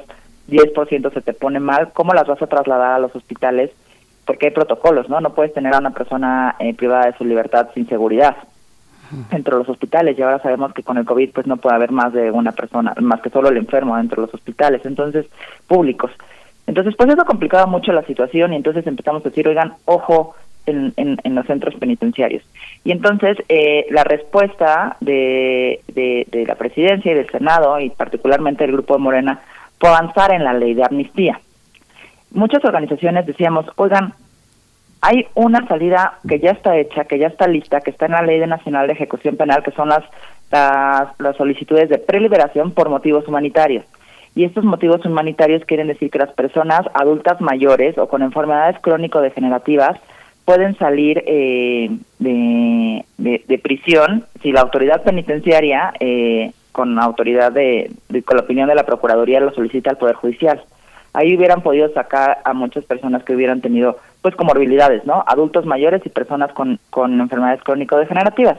Pero no hicieron caso y se fueron por la ley de amnistía, que está muy bien, pero que atiende como a otro, a otro tipo de problemáticas. Y estaba bien porque de fondo también buscábamos que se, despresurizaran las cárceles, aunque las personas con mayor morbilidad siguieran adentro porque no le estaban dando el tema de preliberación. El tema es que a 10 meses, exactamente como dice el, observatorio, a 10 meses que se aprobó la ley, que se aprobó en abril del año pasado, eh, pues no, no han no han salido ninguna eh, ninguna persona por amnistía. Lo sabemos porque hay una comisión, por cierto que se tardó meses en instalar la Secretaría de Gobernación, que de ahí tiene que reportar el número de personas que han sido liberadas. Entonces, eh, bueno, nos, nos, dicen las solicitudes con, con números que no cuadran, ¿no? A veces reportan 2.000 solicitudes, a veces reportan sobre 1.115 solicitudes. Ahí esas las desglosaron en la mañanera diciendo que 175 eran improcedentes, 769 que no contaban con la información completa, cuando es imputable a la autoridad que no cuenten con la información completa. Esta comisión tiene que pedirle a las fiscalías o a los juzgados la información jurídica que necesiten. Y finalmente hay 171 que no nos explican dónde están, ¿no? Entonces eh, sí está muy confusa la información que ha mandado la Secretaría de Gobernación y pues sí decir que no es lo mismo preliberaciones que amnistías y no es lo mismo preliberaciones humanitarias que otro tipo de preliberaciones que son como libertades anticipadas que la ley prevé eh, eh, en casi todos los delitos. Esta, esta cuestión que ha sido tan moroso el proceso de, su instalación eh, y que ha puesto también de manifiesto la situación de la justicia, pero también la situación de las cárceles y, y de lo que y de lo periférico. ¿Cómo actúa ¿Cómo ha sido la relación entre la situación en los, eh, en, los eh, centros de rehabilitación, llamémoslo así, y la Comisión de Derechos Humanos y la relación con la Secretaría de Gobernación? ¿Cuál es el panorama hoy entre esas instancias? Ayer justamente el presidente en su conferencia mañanera cuestionaba el, el negocio que había representado para tantas personas la asignación de 3.500 pesos para, para cada persona eh, privada de su libertad y ahora, como tú comentas, ni siquiera tienen para una pasta de dientes, no hay para un jabón, no, no tienen los recursos mínimos. ¿Cómo es esa situación? ¿Cuál es el panorama? No, no hay papel de baño. Es que, a ver, creo que ya son varios temas. Esto es muy importante porque justo eh, es verdad, las, los centros eh, federales, hay varios centros federales que son eh, operados por privados, o sea, la, construcción fue otorgada a, a privados y también muchos de los servicios, casi todos. Entonces, estos servicios fueron contratados de una... Mm, yo dejé de escuchar a Paola sí, no sé si soy yo. Sí, se cortó. Vamos. Ya, sí, ahí estás, Paola. Sí, ya te ah, escuchamos. ¿En dónde me quedé? Muchos de esos servicios fueron contratados. Sí, los servicios eran contratados a privados y, y como dice el presidente, tiene razón, eran contratos leoninos, en donde lo, lo que acordaron era yo te voy a, por ejemplo, yo te surto la comida y te voy a cobrar por el número de la capacidad del, del centro del centro que estoy proveyendo de servicios, no importa si lo tienes lleno o lo tienes vacío, ¿no? Entonces, con la reforma constitucional del 2011 empezó a bajar mucho la, la población penitenciaria y los centros federales no estaban llenos y, so- y pagaban además sobreprecios. Eso es verdad. Y si lo debías por cada interno, pues sí te, sí te sale que en cada interno cuesta sobre tres mil pesos. Pero la verdad es que nada llega a la reinserción social. O sea, todo se va en pagarle los contratos, o sea, los contratistas, y en, y en pues, corrupción, ¿no? Hay que decirlo. Eh, la mayoría de los centros penitenciarios, eh, sobre todo locales, tienen condiciones muy malas eh, de sobrevivencia dentro de lo que les decía. O sea, no, no, no les dan papel del baño, eh, hay un médico para atender poblaciones de más de 2.000, 3.000 personas. Son, son condiciones muy lamentables en donde evidentemente no se está trabajando el tema de prevención ni de reinserción social. Eh, pero más allá de eso, nosotras vemos una, una política nacional que no tiene sentido, ¿no? Por un lado, sacan la ley de amnistía que propone justo lo que les decía, reconocer eh, estas violencias estructurales y todo esto, pero por otro lado se dedican a aumentar el prisión- eh, la prisión preventiva oficiosa, que ha aumentado muchísimo las personas eh, dentro de cárceles que no han recibido sentencia, ¿no? Tanto es así que ahorita hay en prisión 215 mil personas eh, dentro de, de cárcel cuando el 41% son procesados, o sea, es decir, es personas que no han sido declaradas culpables. Y aquí decirles pues que hay muchos mecanismos en realidad para sacar a, las personas de la cárcel. El primero está en manos del Poder Judicial, o sea, pueden dictar eh, eh, otras medidas eh, para explicarme bien. En la Constitución marca un catálogo de delitos que ameritan prisión preventiva oficiosa y ahí el juez no tiene mano para dictar otro tipo de medidas cautelares. Pero hay otro, un- una serie de delitos que, que puede el, el juez dictar 14 medidas cautelares distintas a la prisión preventiva y casi siempre dictan prisión preventiva. Entonces, si el mismo, si, la misma defensoría de oficio dependiente de la- del poder judicial eh, hiciera que estas personas les cambiaran la medida por otra medida cautelar, saldrían muchísimas personas de la cárcel para enfrentar la pandemia afuera y seguir su proceso, pero en libertad. Tienes también las- el tema de las preliberaciones, de ahí no confundir. Hay un montón de gente que tiene derecho a las preliberaciones porque ya cumplió eh, más del 70% eh, de su condena en prisión y tienen derecho a las preliberaciones. Entonces no nos lo pueden decir como un- algo que el gobierno está haciendo, solamente les están dando su derecho. Pero no han sacado a nadie por preliberaciones humanitarias, es decir, estas personas adultas mayores o las que eh, tienen eh, enfermedades de- eh, crónico-degenerativas siguen adentro, no han hecho nada la autoridad para sacarlas. Y tampoco por la ley de amnistía. Entonces es como una pues un, discurso que se, se contrapone, ¿no?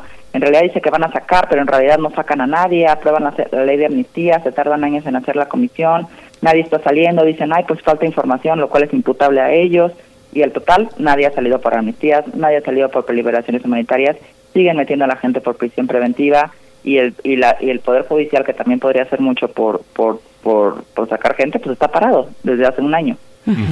¿Dónde está? Está- ¿Dónde se atora? Perdón, Sí, Miguel Ángel, perdón, perdón, es- perdón. solo un poco darle también seguimiento a esta idea. ¿Dónde se atora la ley de amnistía? Seguimos afinando sus detalles. Eh, ¿Quiénes son los sujetos que se encuentran privados de libertad? Eh, aquellos que son, eh, pues digamos que se encuentran en esta posibilidad de gestionar su, su amnistía.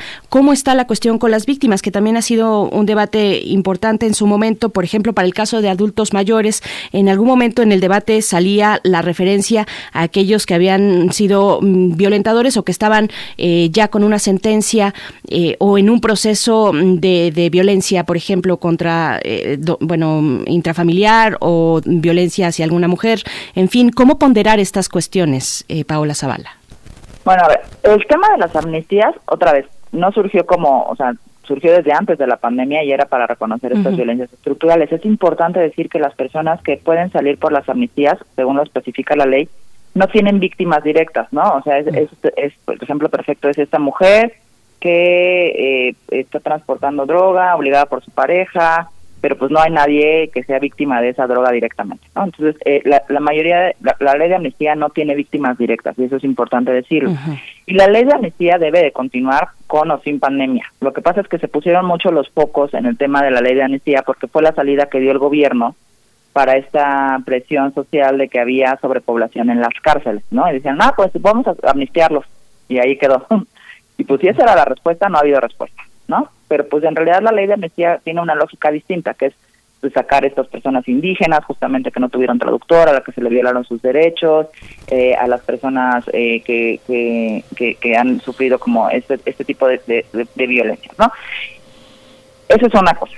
Y por otro lado, o sea, lo que lo que a mí me, el tema de los adultos mayores que a lo mejor tienen otro tipo de delitos, pues bueno, por eso se llaman salidas humanitarias. Tiene que haber razones eh, importantes, ¿no? Para que la para que la la, la, autoridad tome esa decisión de, de, darles la preliberación. Esto quiere decir que son personas o ya muy enfermas o ya muy viejas que están dentro de prisión y que no y que pues no, no, no representan un riesgo ni para la víctima ni para la sociedad. Evidentemente esas son las la, las medidas que debe de tomar, eh, que debe de evaluar el Poder Judicial antes de darle la, la liberación.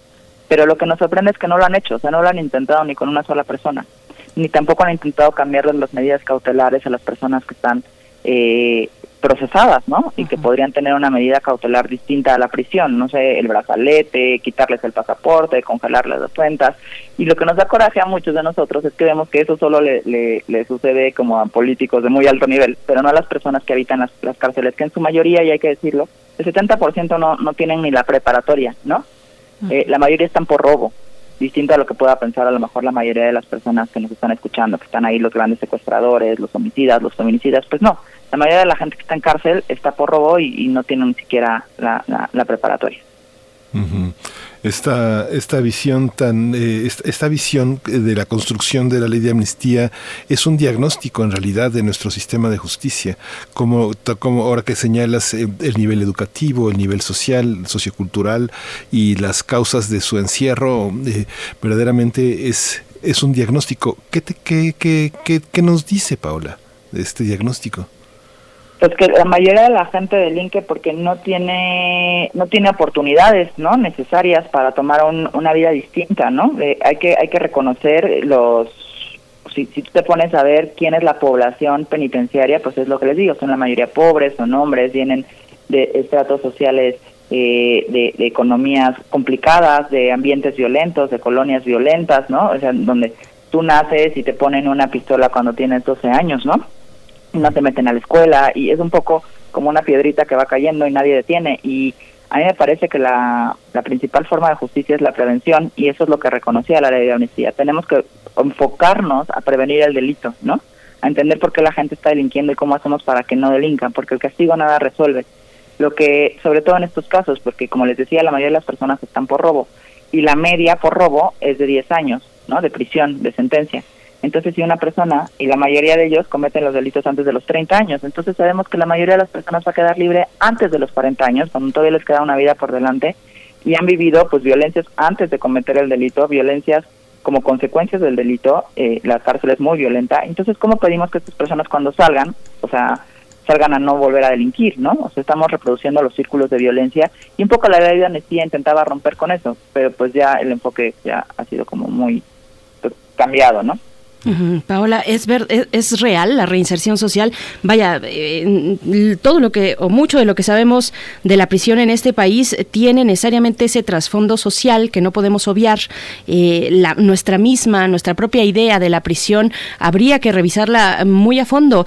¿Es efectiva la reinserción social? ¿Qué se está haciendo para que eh, precisamente sea este espacio de detención, pues, digamos, una manera de regresar? Eh, a la sociedad mm, reformado, mm, en fin, eh, reinsertarse en la sociedad. Afortunadamente ya lo le decimos eh, de, esta otra manera, readaptación social, pero, pero vaya, van, van acercándose como muchos elementos respecto a nuestra idea de la prisión y la, y la reinserción social, ¿no? Creo que yo, bueno, yo volví a dejar de escuchar a Paola. Ahí estás, Paola. Ahora sí, desde el principio, por favor. Sí, te decía que que acabas de tocar un tema muy importante, de cuál es la diferencia entre la readaptación y la reinserción social. La readaptación era, era como la visión eh, que ya quedó superada, en, por lo menos en el discurso de los derechos humanos y en la ley, de que era el, el, individuo el que tenía que adaptarse a una sociedad, ¿no? Él solito. Y la reinserción social tiene un enfoque como más integral en el que eh, el individuo evidentemente tiene que incorporarse a la sociedad, pero la sociedad también tiene, la sociedad y el Estado tiene que brindarle las oportunidades para que se incorpore. Yo por supuesto que creo en la reinserción social, pero tengo que decir varias cosas. Primero, decirles que la mayoría de las personas estaban excluidas, ni siquiera estaban insertas antes de cometer el delito. Cuando van a cárcel, pues están doblemente excluidas. Y a mí me parece una, una locura hablar de readaptación social o de reinserción social cuando la persona está pues súper excluida de la sociedad, ¿no? Y la tercera es que pues evidentemente no les dan oportunidades. En, en, en nuestro en nuestro imaginario es solo castigo, ¿no? Tú cometiste un delito y, mereces el peor de los castigos y pasártela súper mal.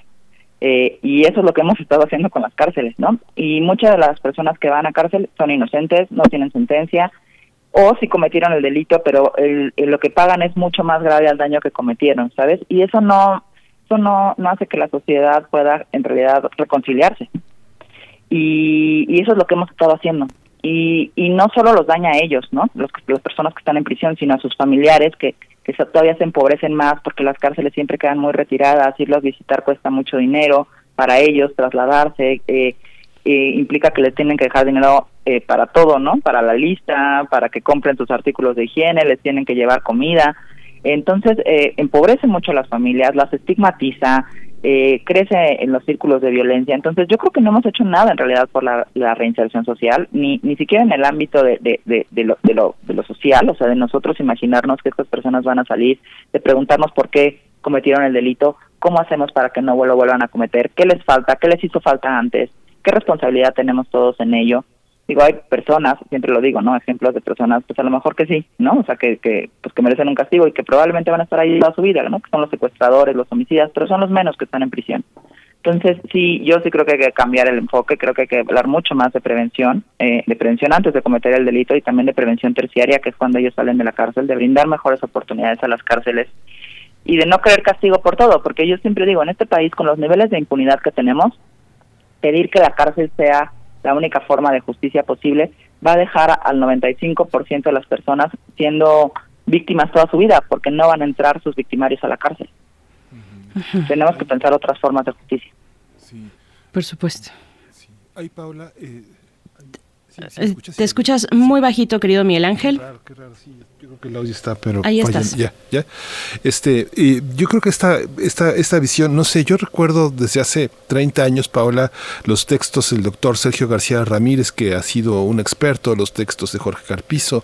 Hay una, hay una vocación verdaderamente por repensar el sistema de castigos en México.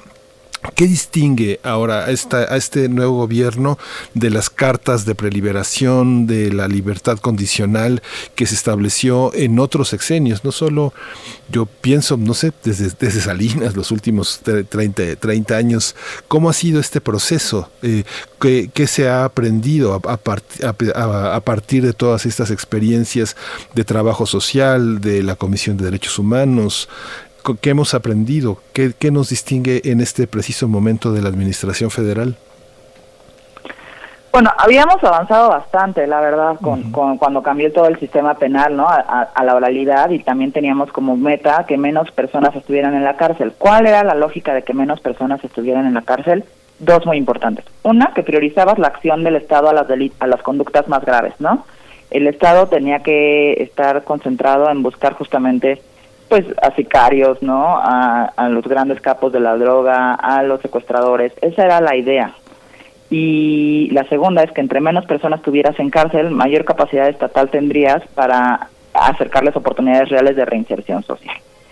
Entonces, pues empezaron a despresurizar muchísimo las cárceles, pero ya a, a, final del sexenio pasado, cuando empezaron a ampliar la prisión preventiva oficiosa, y en este sexenio, ya otra vez se están llenando las cárceles de, de una manera, pues, con un crecimiento súper rápido, ¿no? Y como les digo, con personas que no tienen sentencia. 41%, personas, 41 de las personas que están en cárcel no tienen sentencia, casi la mitad. Se imagínense eso cómo habla del Poder Judicial de nuestro, de nuestro proceso de investigación. La mayoría de ellas, eh, ustedes saben, además tenemos un país que tiene muchísima tortura, ¿no? Creamos culpables, los que, a los culpables no los metemos a la cárcel, eh, los tenemos así, enfrentando procesos desde su casa y después este, los dejan libres. Entonces, como como ese es un sistema de, injusticia, no, a mí no me gusta decirle de justicia, ¿no? Me parece un sistema de injusticia que mete a la cárcel a los pobres, a quienes no tienen defensa, ¿no?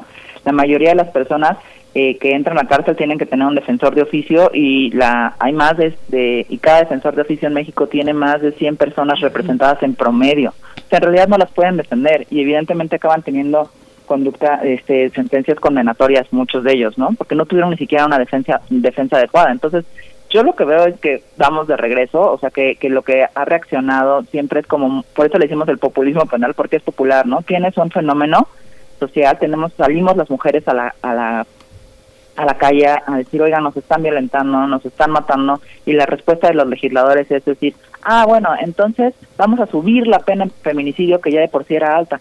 No, señor, o sea, teníamos que, que buscar otras cosas, nadie va a dejar, siempre lo digo, ningún feminicidio decir, ah, bueno, ahora en vez de irme 50 años a la cárcel me voy a ir 60. Pues no, o sea, no es esa la respuesta, ¿no? O sea, hay guachicoleo, entonces decimos, ah, pues la forma del guachicoleo de, de, de prevenirlo es poniéndolo en la prisión preventiva oficiosa eh, suben los, los robos a, a, las casas y dicen, ah, pues la forma es ponerlo en prisión preventiva oficiosa. Sube el robo a transporte y lo ponen en prisión preventiva. Y así, o sea, la única respuesta del Estado es aumentar ese catálogo de delitos y no ponerse a trabajar en policías que puedan hacer mejores investigaciones, pero sobre todo en prevención. No hemos, no hemos, eso es lo que no ha habido en este gobierno y es como muy, muy claro. Pues Paola, te agradecemos, te agradecemos mucho esta, esta conversación. Por supuesto que hay que hablar de la Defensoría Pública, se nos acabó el tiempo, pero hablar de la Defensoría Pública, ya vimos y está en marcha, digamos, eh, y en la reflexión también, la reforma al Poder Judicial, la reforma a la Fiscalía también, pero ¿dónde está la Defensoría Pública que es fundamental para entender la justicia en un país eh, con tantas condiciones de desigualdad? Te agradecemos mucho, Paola Zavala Saeb, presidenta de Ocupa, subdirectora de vinculación del Centro Cultural Universitario Tlatelolco de la UNAM. Muchas gracias. Muchas gracias, Berenice. Muchas gracias, Miguel Ángel. Y que tengan todos un muy, muy buen día. Muchas gracias, Paola. Igualmente, para ti. Muchas gracias. Pues vamos con música. Esto está a cargo de Frank Zappa. Little Umbrellas es la canción.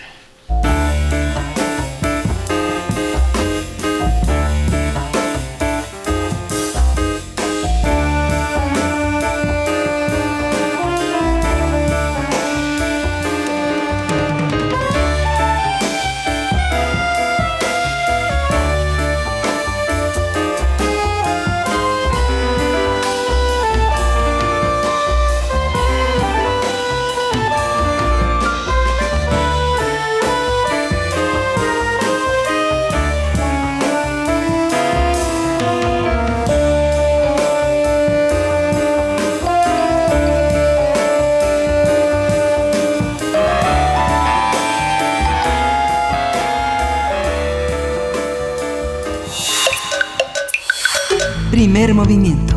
Hacemos comunidad. Nota Internacional. En Ecuador habrá una segunda vuelta electoral tras los resultados de los comicios presidenciales de este domingo.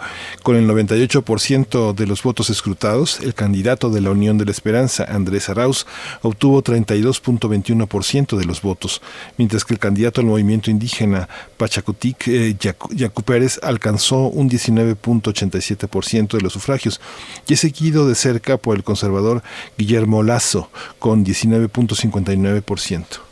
De esta forma, Andrés Arauz, candidato del expresidente Rafael Correa, competirá en una segunda vuelta electoral prevista para el siguiente 11 de abril con el segundo lugar en número de votos obtenidos el pasado domingo, que aún está por definirse entre Yacu Pérez y Guillermo Lazo. Sí, Yacu Pérez dijo que disputará la segunda vuelta con Andrés Arauz y aseguró que va a ganar. Además, anunció que tienen un plan de vigilancia para estar atento a los resultados y le pidió a la autoridad electoral dejen a su movimiento tomar las actas originales y no los borradores para verificar la cantidad de votos que sacaron.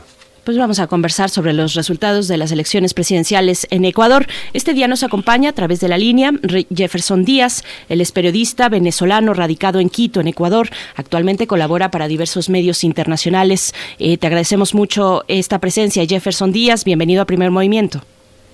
Buenos días, muchas gracias por la invitación. Hola Jefferson, buenos días. ¿Cuál es el panorama desde las elecciones pasadas a lo que esperamos suceda eh, en abril? ¿Cómo se ha eh, tomado en cuenta la crisis sanitaria que también fue uno de los factores fundamentales en las elecciones pasadas? Bueno, eh, básicamente el Consejo Nacional Electoral de aquí del Ecuador pidió a los electores que cuando fueran a votar mantuvieran ciertas medidas de seguridad sanitarias por el tema de, bueno, de la pandemia. Entonces, cuando ibas a votar, tenías que ir con mascarilla, respetar el distanciamiento, eh, también tenías que llevar tu propio bolígrafo para poder marcar la papeleta, solo te retirabas la, la mascarilla cuando te pedían la cédula de identidad para comprobar que eras tú y poder votar. En ese aspecto el proceso fue bastante expedito y fue bastante controlado, no solo por, por el ejército ecuatoriano, sino también por funcionarios del Ministerio de Salud que estaban en los recintos electorales mm, verificando que la gente cumpliera con las medidas sanitarias. Así que eh, eh, en tal caso hubo, bastante control en ese aspecto y la gente fue a votar, fueron bastantes personas a votar, muchísimas personas a votar. Hubo entonces participación de la ciudadanía, Jefferson. Sí, eh, hasta ahora el ausentismo, el ausentismo electoral eh, no llega ni al 19% mm. eh, del total de electores y mm, los que votaron en total fueron 82% de las personas. Un poco más de 9.400.000 personas votaron el pasado domingo. Este, en este proceso el juego de fuerzas en, Ecuador cambió justo a, raíz de la pandemia y a toda una periferia que, rodea al país en términos de justicia. ¿Cómo ha sido este proceso? ¿Quiénes son los candidatos que ahora se disputan eh, el gobierno de Ecuador? Eh, bueno, como ustedes lo comentaban al principio, ya sabemos ya conocemos uno de los candidatos que va a ir a la segunda vuelta, que es Andrés Arauz por el movimiento Unión Esperanza. Eh, él es el delfín del correísmo. Eh, ahorita, actualmente tiene un 32.6% de los votos totales. Y lo que se está disputando es el segundo lugar para ver quién lo acompaña en la segunda vuelta. Y eso está entre Yacu Pérez del movimiento Pachacuti, y Guillermo Lazo del movimiento Creo y el PSC. Actualmente, ahorita en la página del CNE que está totalizando los votos, Yacu Pérez tiene una leve ventaja sobre Guillermo Lazo. Yacu Pérez tiene el 20.09% y Guillermo Lazo tiene el 19.51%. Yacu Pérez aventaja a Lazo por unos 48 mil votos. Entonces, no, es, no sabremos quién será el que acompañe a Andrés Arauz, al menos no esta semana. Yo creo que esta semana no vamos a saber quién acompañará a Andrés Arauz en la segunda vuelta, porque el CNE y, y ambos candidatos, tanto Yacu Pérez como Guillermo Lazo, están pidiendo que de voto a voto por la diferencia tan mínima que hay entre ellos. Entonces, yo creo que para la semana que viene es que sabremos quién será el que pasa la segunda vuelta con Andrés Arauz. Jefferson, eh, ¿quiénes cuéntanos sobre Jaco Pérez, por favor, y cuál es el peso político que, que tiene el movimiento indígena Pachacutic? Jaco Pérez eh, se planteó como un, candidato en estas elecciones que se plantearon, en las elecciones en Ecuador desde hace años, desde hace más de 10 años, se han planteado entre movimiento de derecha y movimiento de izquierda. Siempre ha sido esa, ese versus, ¿no? Versus el candidato de izquierda versus el candidato de derecha, ¿no? Yacu Pérez se presentó como una opción que refrescó el, el plano electoral porque Yacu Pérez es, una persona indígena, representa los movimientos indígenas del Ecuador, y eso quedó demostrado en las urnas, en las urnas electorales este domingo, porque Yacu ganó en todas las provincias del Amazonas y de la Sierra Ecuatoriana, donde está la mayoría de los indígenas del Ecuador. Entonces eso causó un gran impacto porque rompió ese discurso que se venía dando en las elecciones ecuatorianas entre candidatos de izquierda y de derecha, porque Yacu Pérez representó, y en su plan de gobierno lo vemos, representa el derecho a la naturaleza, el derecho a los indígenas, el derecho a las minorías. Él también se ha planteado como un candidato de izquierda, pero también se ha planteado como un candidato que traerá reformas económicas al país para sacar adelante al país económicamente.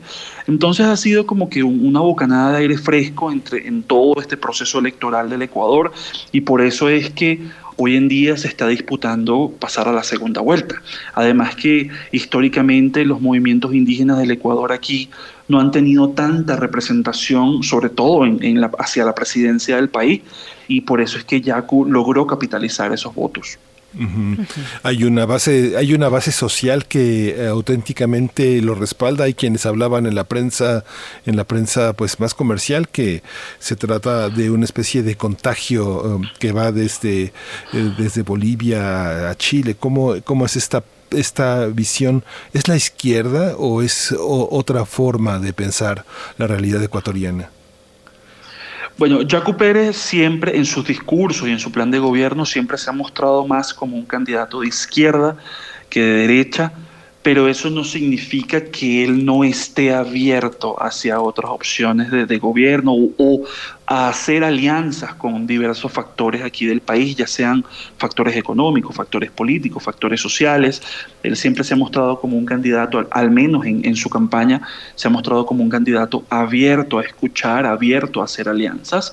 Y, y sí, eh, bueno, ya en Bolivia tuvimos un presidente indígena, en Perú también tuvimos un presidente indígena, faltaría que Ecuador tuviera su primer presidente indígena.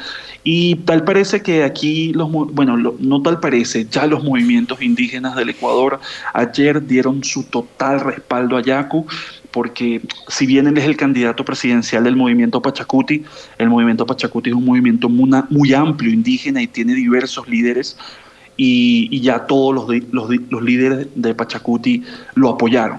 Dijeron que lo van a apoyar, que van a defender los votos que él sacó y van a defender el conteo de voto con voto para que él pueda llegar a la segunda vuelta. Así que sí, Yacu Pérez tiene la base social indígena del Ecuador, toda, absolutamente toda a su favor. Se disputa, eh, digamos, este, este segundo lugar para enfrentarse o presentarse a la segunda vuelta electoral el siguiente 11 de abril, junto con Guillermo Lazo. Eh, Guillermo Lazo también del otro lado. ¿Quién es él? ¿Cuál es su base? Eh, ¿Cuál es su signo político? Guillermo Lazo es la tercera vez que, llega, que, que, se lanza a la presidencia. La primera vez perdió contra el expresidente Rafael Correa. La segunda vez perdió contra el, eh, contra el presidente actual del Ecuador, Lenín Moreno, y esta es su tercera vez. Eh, Guillermo Lazo siempre ha estado respaldado por un movimiento político aquí del Ecuador que se llama Creo, que siempre ha sido un movimiento, un partido político movido hacia la derecha y para estas elecciones él se alió con otro partido también aquí que siempre históricamente ha estado identificado con la derecha, que es el Partido Social Cristiano y bueno, eh, yo creo que eh, a Guillermo Lazo ya le pasó factura, en estas elecciones le pasaron factura con el hecho de que siempre ha sido el eterno candidato. Eh, Guillermo Lazo solo ganó en una provincia, ganó en dos provincias del Ecuador, perdón, ganó en la provincia de Pichincha, que es donde está la capital del país, aquí en Quito, y ganó en la provincia de las Islas Galápagos. No ganó en ninguna otra provincia. En las otras provincias del Ecuador o ganó Andrés Arauz o ganó Jacu Pérez. Entonces ya le pasó, ya el, electorado le está pasando factura por el hecho de que él siempre es el eterno candidato. Además que su plan de gobierno siempre ha sido enfocado hacia mm, un plan de gobierno muy enfocados en la economía, en hacer convenios con los empresarios, en hacer convenios con los bancos, en traer inversión al país, inversión extranjera, también en hacer convenios con organismos económicos multilaterales internacionales. Su, su, su, plan de gobierno siempre ha estado enfocado en el tema económico, obviamente porque él eh, es, un, es banquero y también es empresario, entonces su, su plan de gobierno siempre ha estado enfocado en esas áreas pero en estas elecciones nos, dimos, nos dimos cuenta de que el electorado ya le pasó factura porque él siempre ha sido el eterno candidato a la presidencia. Sí. Jefferson, y en esta situación, ¿cómo, cómo es la reacción? ¿Cómo, ¿Qué se espera si, eh, si prospera una situación donde los más desfavorecidos ocupen el poder? ¿Qué pasa con la inversión? ¿Qué pasa con la gente más eh, acomodada en una ciudad como Quito, donde sigue siendo el foco de la mirada internacional, de la mirada de los inversionistas?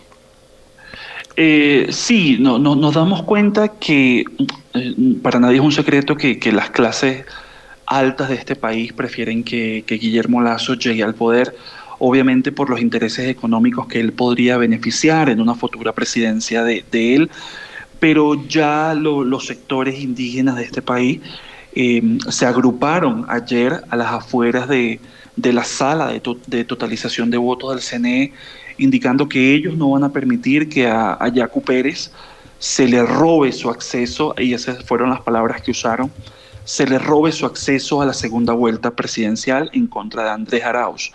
Entonces, eh, los próximos días van a ser bastante, bastante tensos, van a ser bastante de, observación y ver qué es lo que pasa con el Consejo Nacional Electoral, porque como les comenté antes, el Consejo Nacional Electoral va a totalizar voto por voto para, para estar bien seguros de quién pasa a la segunda vuelta entre Yacu Pérez y Guillermo Lazo en contra de Andrés Arauz pero ya diversos sectores del país, los sectores indígenas, sectores obreros, sectores trabajadores del campo, ya indicaron que están cerrando filas a favor de Yacu Pérez y que quieren que sea Yacu Pérez el que pase a segunda vuelta en contra de Andrés Arauz. Además que diversos analistas, analistas políticos de aquí del Ecuador indican que Yacu Pérez tiene muchísima más probabilidad de ganarle a Andrés Arauz en una segunda vuelta y llegar a la presidencia la probabilidad que podría tener Guillermo Lazo en contra de Andrés Arauz. ¿Cuál es, Jefferson, la incursión política, digamos, de, grupos evangélicos en Ecuador? Eh, ¿qué, aceptación tienen entre la población? Sabemos que, bueno, en toda la, toda la región latinoamericana, pues tienen una fuerza importante, una, eh, una recepción importante, particularmente entre los estratos más desfavorecidos de, las, de la sociedad. ¿Cómo es en Ecuador? Sí, aquí hubo, aquí hubo un candidato en estas elecciones pasadas, eh, bueno, en esta primera vuelta de las elecciones presidenciales, que era pastor, el pastor Giovanni Andrade, que representaba todos estos grupos religiosos, evangélicos, pro vida, eh, y que, bueno, eh, también para nadie es un secreto que están en contra de muchas libertades individuales y no tuvo aceptación. Giovanni Andrade en esta primera vuelta sacó nada más un 0.22% de los votos. Eso significa nada más 18 mil, un poco más de 18 mil votos en el país de un electorado de casi 13 millones de, electores.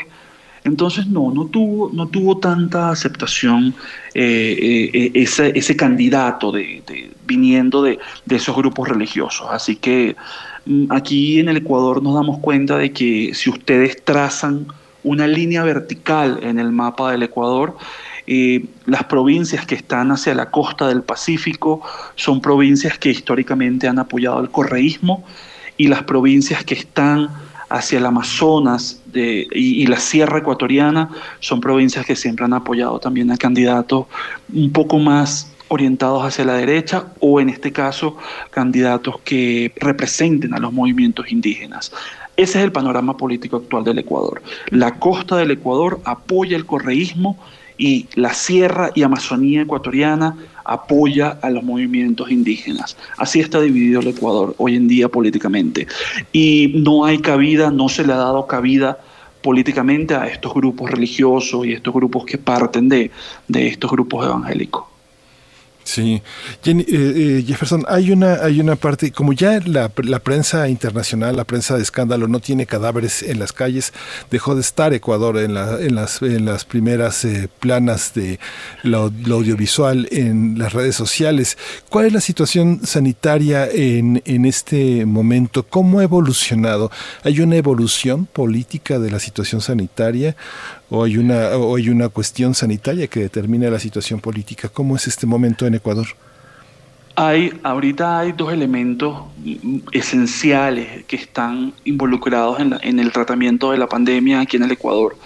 Lo primero es la llegada de las primeras vacunas en contra del COVID aquí al Ecuador. Eso ha generado muchísimo, muchísimo rechazo hacia el gobierno de Lenín Moreno porque, bueno, primero que no hay transparencia en el tema del cronograma de vacunación para la población con estas primeras vacunas porque el Ministerio de Salud no ha transparentado eso. Además que también hay denuncias hacia el Ministerio de Salud y el gobierno de Lenín Moreno que se han beneficiado a ciertos sectores de la población vinculados con altos cargos del gobierno para que sean vacunados primero. Entonces, por un lado, sí, la, falta de transparencia sobre el cronograma de vacunación aquí en el Ecuador eh, ha, sido, ha sido vital y ha generado muchísimo rechazo hacia el gobierno de Moreno. Lo segundo es que estamos viviendo también eh, esta segunda ola, aunque yo diría que ya estamos entrando también a una tercera ola de contagios. Eh, aquí en Quito y en Guayaquil estamos evidenciando que en los hospitales ya no hay camas para cuidados intensivos para tratar el COVID-19. También eh, hemos vuelto a algunas medidas de restricción vehicular, algunas medidas de restricción en espacios públicos y cerrados para que no haya aglomeraciones. Ahorita la situación por, por el virus, por el COVID-19 aquí en el Ecuador es delicada. No estamos llegando, no hemos llegado todavía a niveles a los niveles que tuvimos al principio de la pandemia en abril y mayo del año pasado, cuando Ecuador se convirtió en el foco de la pandemia aquí en Sudamérica. No hemos llegado a esos niveles. Ojalá que no volvamos a llegar a esos niveles. Pero sí, la situación aquí en Ecuador con el tema del cronograma de las vacunas ha generado muchísimo rechazo al gobierno de Moreno y con el tema de que ya los médicos están indicando que no hay camas para cuidados intensivos y que la población tiene que volver a, protegerse, tiene que seguir protegiéndose. No, por supuesto, el, drama de, Guayaquil que conmocionó al mundo entero y que nos tenía a todos con, la mirada precisamente en esa ciudad. Te, pregunto ya para ir eh, cerrando esta conversación, Jefferson Díaz, eh, sobre la reapertura de las actividades, de eh, la ocupación de los espacios públicos, ¿cómo va esta situación en la capital y en las principales ciudades? Eh, bueno, aquí se creó, aquí el gobierno nacional creó un organismo que se llama el COE Nacional, que es un, organismo que involucra a varios ministerios del país para ver cuáles son las medidas a tomar en prevención y en acción a raíz de toda la pandemia y aún no tenemos claro. Lo que pasa es que también ahorita, como cayó todo este tema de las elecciones presidenciales, porque no solo fueron presidenciales, también fueron elecciones de asambleístas para la Asamblea Nacional, eh, cayó todo este tema de la, de la campaña política, de las elecciones, creo que vamos a estar envueltos en eso al menos hasta el 11 de abril o hasta mayo cuando asuma el nuevo presidente. Y el COE Nacional, que es este organismo que ha visto cuáles son las medidas que se aplican en el para el, COVID, eh, todavía no ha dado eh, lineamientos eh, oficiales y lineamientos claros sobre cuándo se regresará a los colegios, cuándo se regresará a las universidades, cuándo se podrá regresar al trabajo presencial, cuándo se eliminarán las restricciones vehiculares. Todavía no tenemos un panorama claro.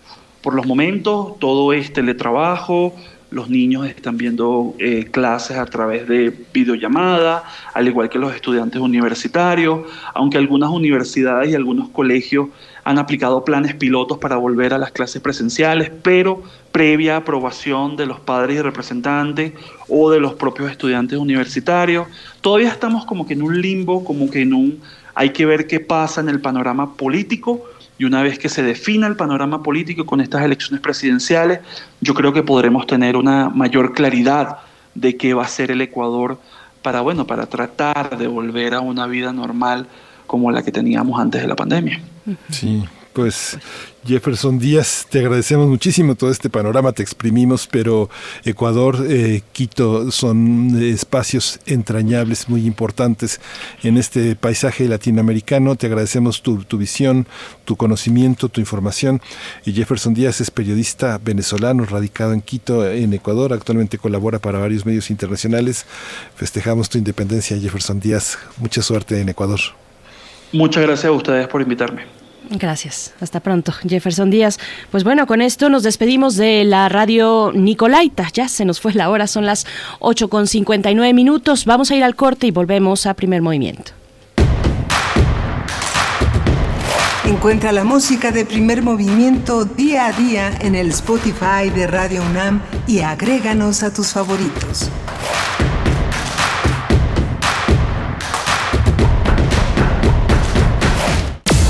Las vacunas han llegado a nuestro país. Pero, ¿qué hacen las vacunas en nuestro cuerpo? ¿Qué tan seguras son? ¿Nos vacunarán, a, todos? El ALEF, el Festival de Arte y Ciencia, Fronteras de la Medicina, nos amplía el panorama en diálogo con especialistas. El jueves 25 de febrero, y los jueves 4 y 11 de marzo a las 19 horas por Radio UNAM, TV UNAM y Facebook. Festival El Aleph. Radio UNAM. Experiencia sonora. En esta época tan difícil que estamos viviendo, la música es un bálsamo para el espíritu. Soy Ana Lara y los invito a que escuchen la música que hacemos los compositores aún en el encierro en Hacia una nueva música todos los miércoles a las 18 horas, por supuesto, en Radio Una. Experiencia sonora.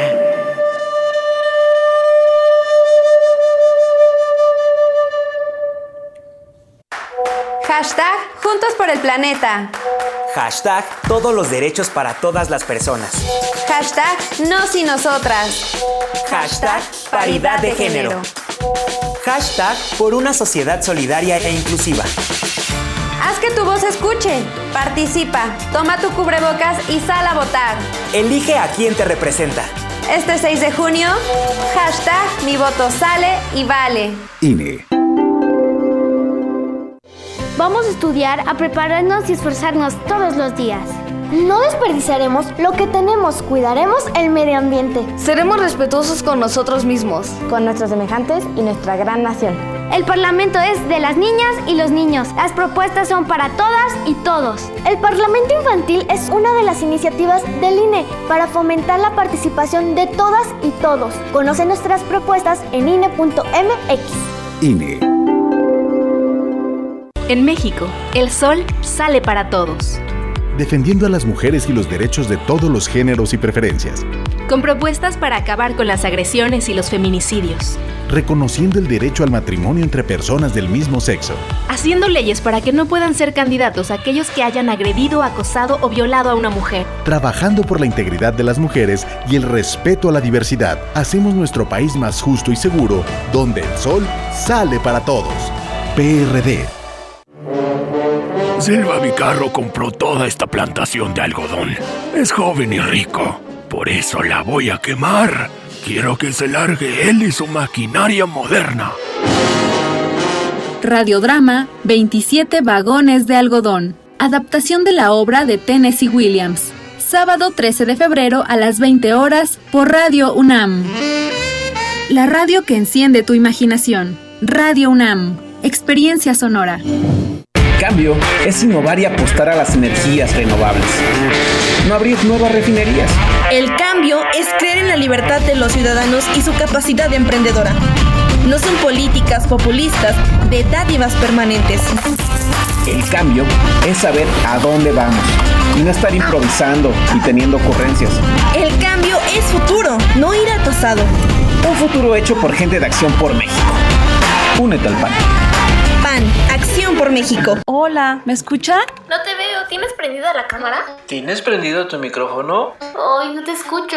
No pudiste juntarte con tu familia, pero igual se mantuvieron unidos. La contingencia sanitaria nos ha limitado, pero el INE quiere asegurarse que tu opinión cuente. Por eso si tu INE venció en 2019 o 2020, igual te servirá para votar y como medio de identificación hasta el 6 de junio de 2021. En 2021, el voto sale y vale. Contamos todas, contamos todos. INE.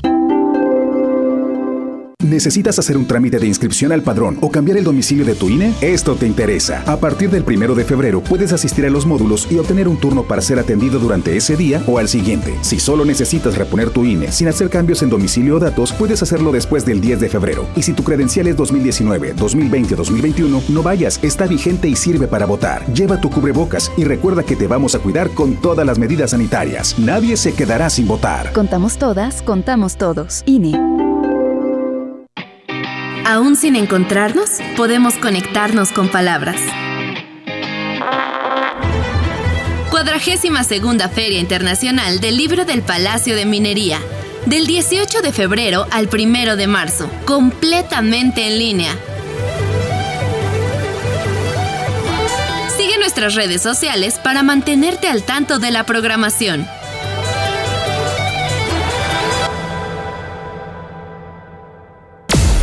Las vacunas han llegado a nuestro país. Pero, ¿qué hacen las vacunas en nuestro cuerpo? ¿Qué tan seguras son? ¿Nos vacunarán, a, todos? a todos? El Aleph, Festival de Arte y Ciencia. Fronteras de la Medicina nos amplía el panorama en diálogo con especialistas. El jueves 25 de febrero y los jueves 4 y 11 de marzo a las 19 horas por Radio UNAM, TV UNAM y Facebook. Festival El Aleph. Radio UNAM. Experiencia sonora. Alrededor de un tema siempre habrá muchas cosas que decir.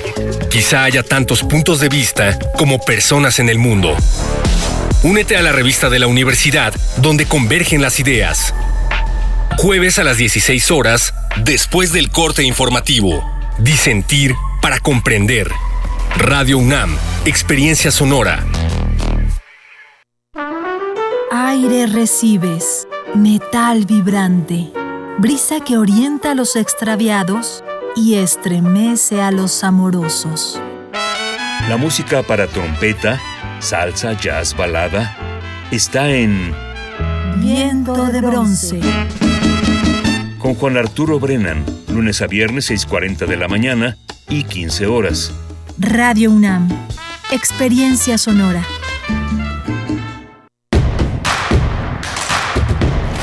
Encuentra la música de primer movimiento día a día en el Spotify de Radio UNAM y agréganos a tus favoritos.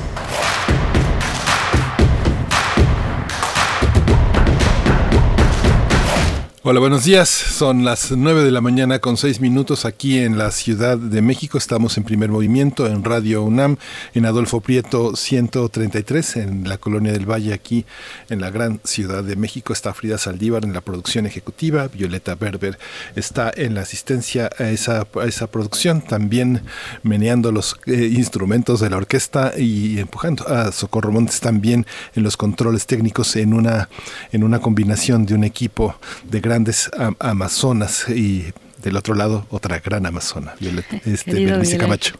Querido Miguel Ángel Quemain, buenos días, buenos días a todos los que nos escuchan, a quienes permanecen aquí en las frecuencias universitarias, quienes hacen comunidad. Muchas gracias por su escucha. Eh, en esta hora que tendremos, bueno, en unos momentos más llegará la poesía necesaria, eh, más necesaria que nunca. Eh, eso lo decimos prácticamente cada día. Es un remanso la poesía y en esta ocasión, bueno, es la selección y la voz de Miguel Ángel Quemain en la poesía de esta mañana para después tener nuestra mesa del día. Un libro muy interesante. Ya, ya iremos eh, precisamente en la mesa conversando sobre sus detalles. A mí me, me interesó mucho de inmediato. Se trata del el libro titulado Las cinco vidas de Genaro García Luna. Eh, vamos a conversar con su autora y su autor, la doctora Guadalupe Correa Cabrera, y también con el doctor Tony Payán.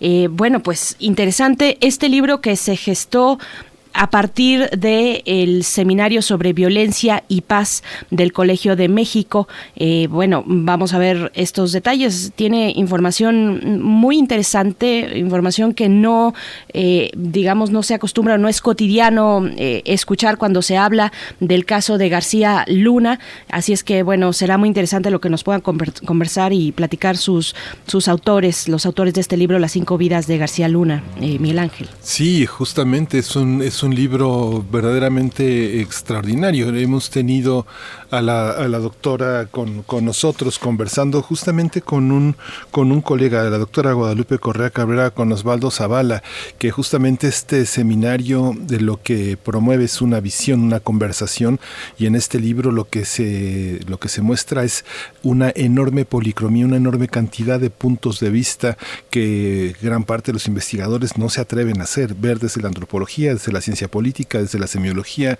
desde una cantidad de elementos como los propios elementos periodísticos, las versiones discursivas, la política, la imagen de un hombre indiciado, un hombre que fue muy poderoso y que no tiene un solo rostro, que tiene varias historias y varios rostros. ¿no? Este es el gran mérito de este libro que hicieron el doctor Tony Payán y Guadalupe Correa Cabrera a partir de el conjunto de conversaciones que hicieron a invitación de Sergio Aguayo.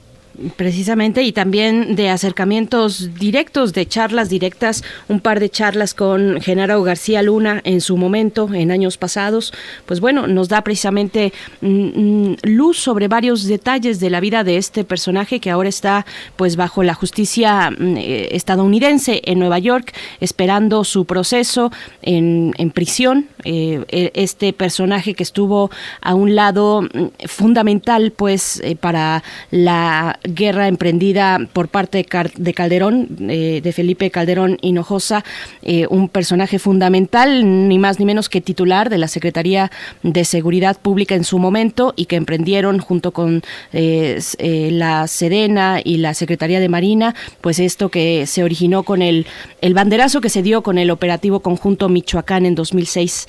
Así es que bueno, mm, interesante, viene nuestra mesa del día. Lo que ustedes quieran agregar, además, siempre será bienvenido. Muchas gracias por sus comentarios en redes sociales. Les repetimos, estamos en arroba mm, PMovimiento en Twitter y en la red social de Facebook nos encuentran como Primer Movimiento UNAM. Y bueno, querido Miguel Ángel, si no tienes otra cuestión, nos vamos con la poesía. Vámonos, sí. Primer movimiento. Hacemos comunidad. Es hora de poesía necesaria. Hoy les voy a leer eh, poesía de Yalitza Ruiz. Ella es una joven, una joven que nació en 1986 en Iguala, Guerrero. Es abogada, Estudió una maestría en estudios de arte y literatura, ha sido becaria del FONCA en el rubro, en la categoría de poesía en jóvenes creadores y dirige el proyecto Mujeres y Revolución y el Festival Nacional de Literatura Acapulco, Barco de Libros y voy a leer un adelanto que eh, del libro Lengua Materna que publicará la Dirección de Publicaciones y Fomento Editorial de la UNAM en su nueva época de, la, de esta gran colección que se llama El ala del tigre. La voy a acompañar con una canción, con una canción eh, que popularizó Javette Steele como parte de la película Bagdad Café, eh, que se llama Calling You, que es una gran canción de esta gran cantante este, nacida en 1963 en Gary, es una cantante de gospel que nació en Indiana. Ah, eh, es un poema, es un poema complejo, dividido en varias partes, y dice, por eso el color rojo nos asusta, dice Yalitza Ruiz. Nunca me pensé como madre, hasta que relevé a la mía en sus labores, después de renunciar a un trabajo de corbata para quedarme a contemplar cómo le ganábamos un día a la semana para librar otro año. Nunca pensé en tener hijas hasta que supe que no había cura. Fue paulatino. Se aliviaron los óvulos en cada consulta, en cada quimio. No es cierto que nacemos con la vocación. Es falso que el útero palpite por falta de uso. A mí la maternidad me llegó con la muerte, me llegó sin pedirla y no sé qué hacer con estas ganas de ver a mi madre naciendo de nuevo entre mis piernas. Mi bisabuela se pasea por la casa. La he visto alegando la cocción del pan en el horno o la falta de sal en el guisado. De mi bisabuela me queda su rebozo. Sobre él se bordaron 18 rosas que cubrieron la espalda de mi abuela y taparon el desahucio de mi madre. Mi bisabuela Catalina murió de cáncer. Una bola en su estómago creció hasta hincharle el pecho. Mi abuela la vio morir sin anestesia, apretando la mandíbula, aunque nací años después, siempre divisé a Cata como el gendarme que custodiaba celosamente sus recetas. Mi madre no quiso a su abuela. Señora mano larga, abanico de pellizcos de misa y jalones de greña, no la lloró el día de su muerte. Yo, por el contrario, no imagino los días sin Marta, mi abuela de cutis mañanero, que también vio morir a su hija de la misma muina que su madre, ese mal que impide llorar a las nietas.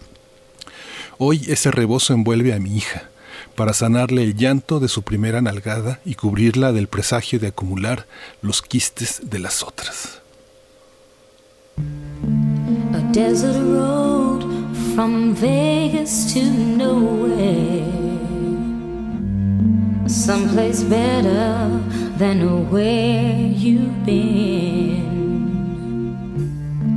A coffee machine that needs some fixing. In a little cafe just around the bend.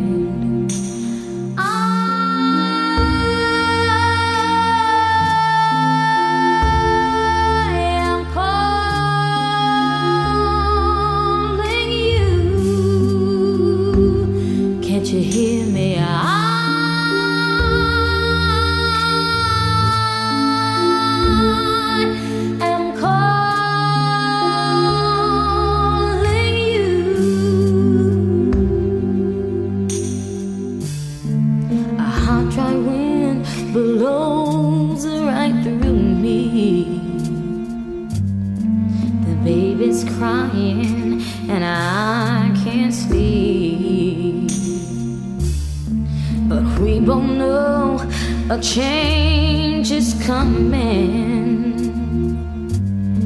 Coming closer, sweet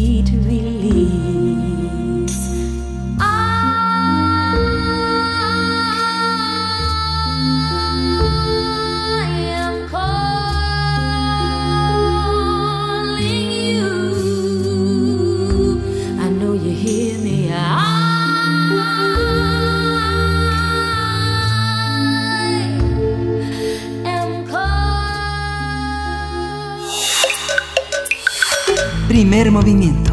Hacemos comunidad. La mesa del día.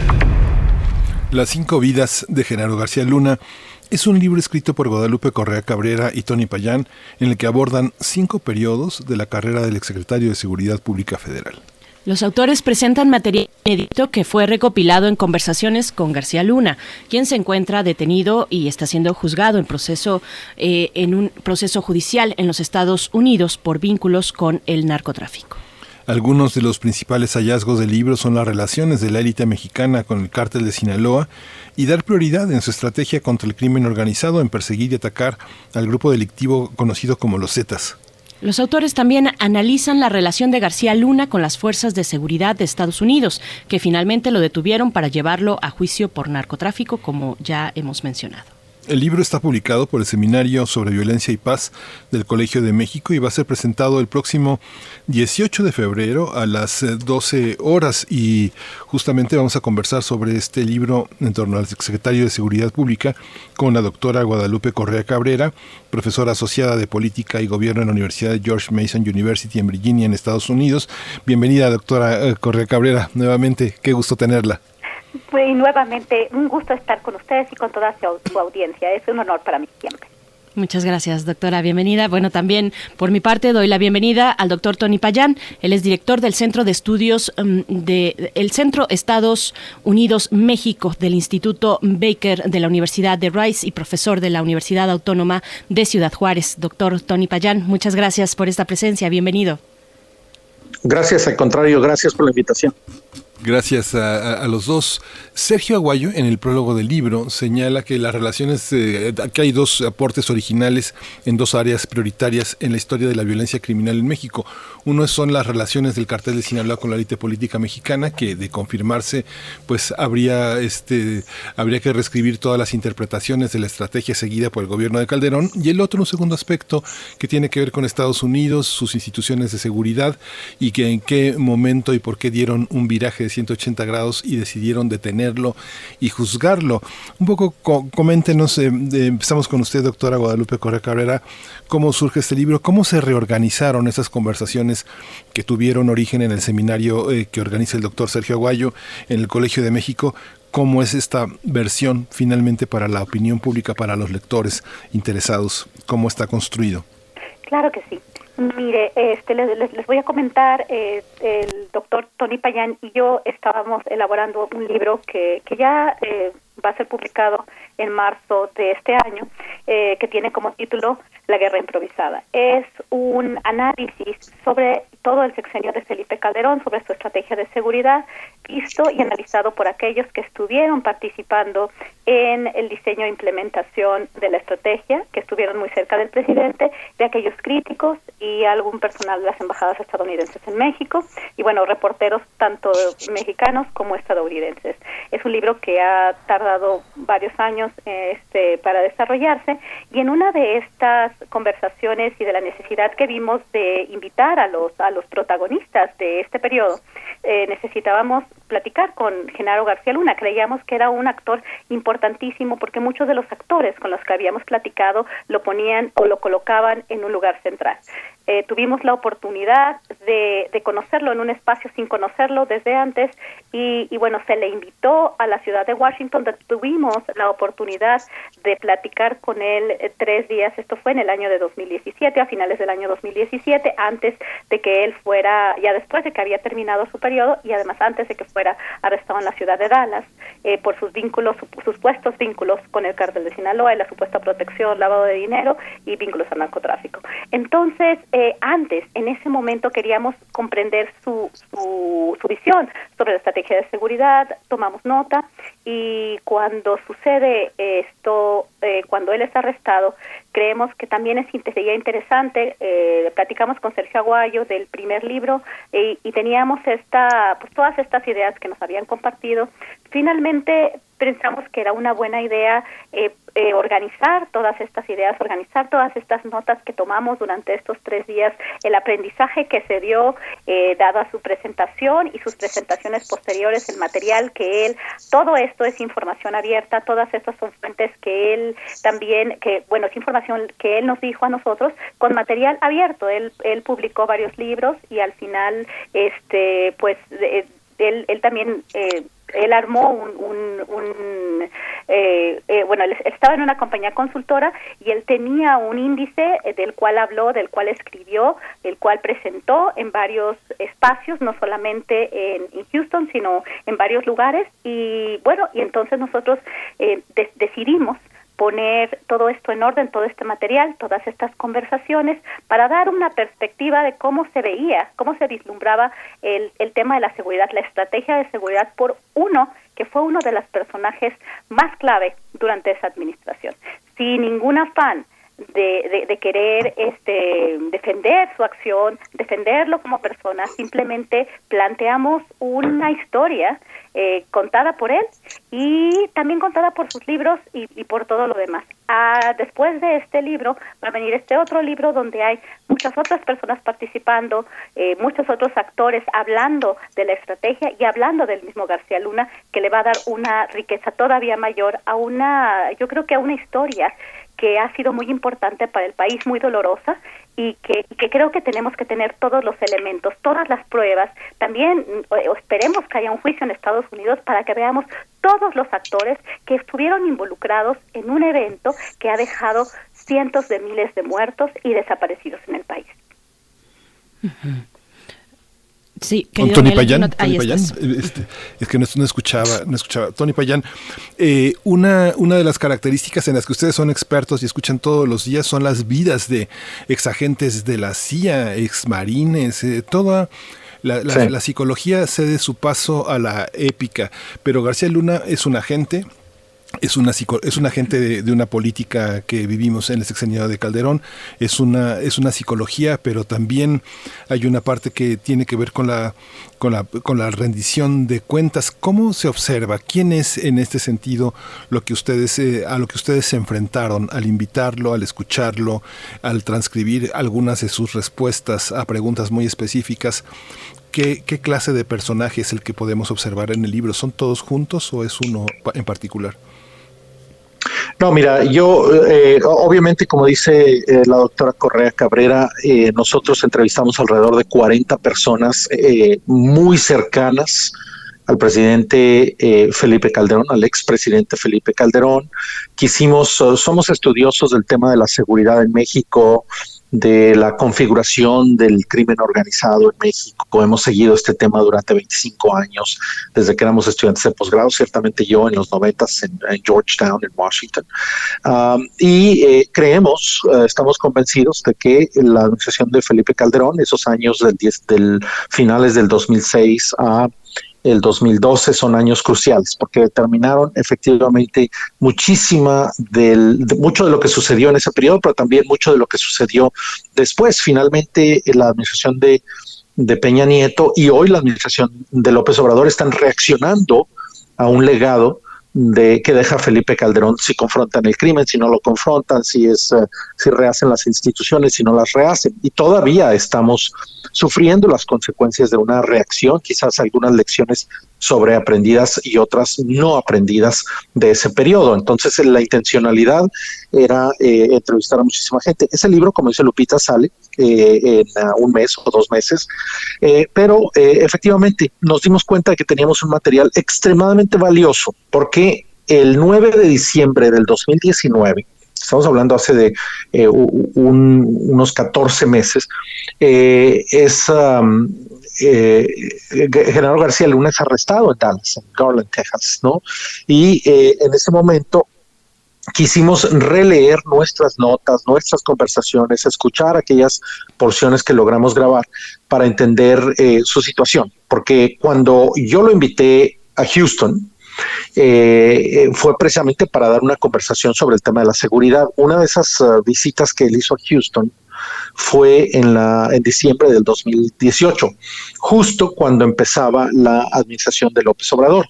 Y nosotros pensamos, bueno, efectivamente, aquí está un hombre que sabe mucho de la seguridad en México, que ciertamente puede explicar cuáles son los grandes retos, etcétera. Y yo de la nada le extiendo una invitación. Como dice Lupita, había visitado Houston en noviembre del 2017, ya había dado una plática en, eh, en, el, contexto de una mesa eh, y quise llamarlo otra vez para que nos diera sus reflexiones sobre los retos en el 2018.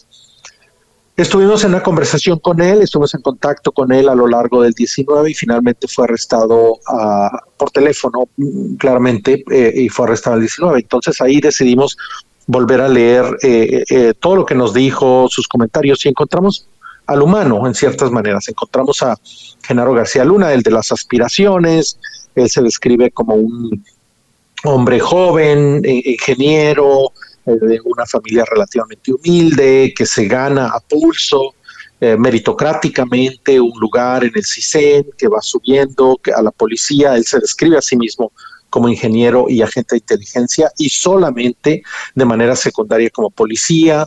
Él describe muchas de las relaciones con los personajes, habla de muchos otros personajes, expresa sus propias ideas y, en Miami, cuando estuvo en Miami, pues él, él, él, tenía ciertas inquietudes académicas, escribe varios libros, crea una compañía consultora y eh, nos presenta a finales del 18, 17, en el 17 y en el 18, un modelo de seguridad uh, más o menos comprensivo, más o menos holístico en, México, etcétera. Entonces ya tenía otras inquietudes y luego finalmente se arrestado. Entonces nosotros dijimos, bueno, a ver, ¿quién es Genaro?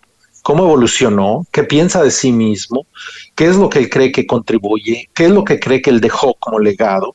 ¿Y qué es lo que piensa de lo que está pasando ahora? Y, y este pequeño libro, porque son alrededor de 110, 120 páginas, no más de eso, eh, es efectivamente recopilar nada más a uno de los 40 personajes que entrevistamos para ese otro libro y presentarlo, presentarlo a él en sus palabras. Si tú examinas el libro, por ejemplo, es claramente las palabras de Genaro sobre Genaro. Nosotros hacemos únicamente alusiones a lo que él dijo. No fue nuestra intención en este pequeño Uh, texto, eh, hacer un análisis muy profundo de política pública. Hay otros lugares para hacer eso. Quisimos mejor darle una voz a él y descubrimos que había alrededor de cinco etapas y por eso lo, lo titulamos Las cinco vidas de, de, Genaro, ¿no? una figura, como dice la doctora Correa, trascendente para México hasta hoy, hasta el 2021. Las cinco vidas de Genaro García Luna, su inicio como analista del CISEN, que a ver si nos podemos detener un poquito en esa parte, el CISEN y el zapatismo, eh, una encomienda de despresurización política del movimiento.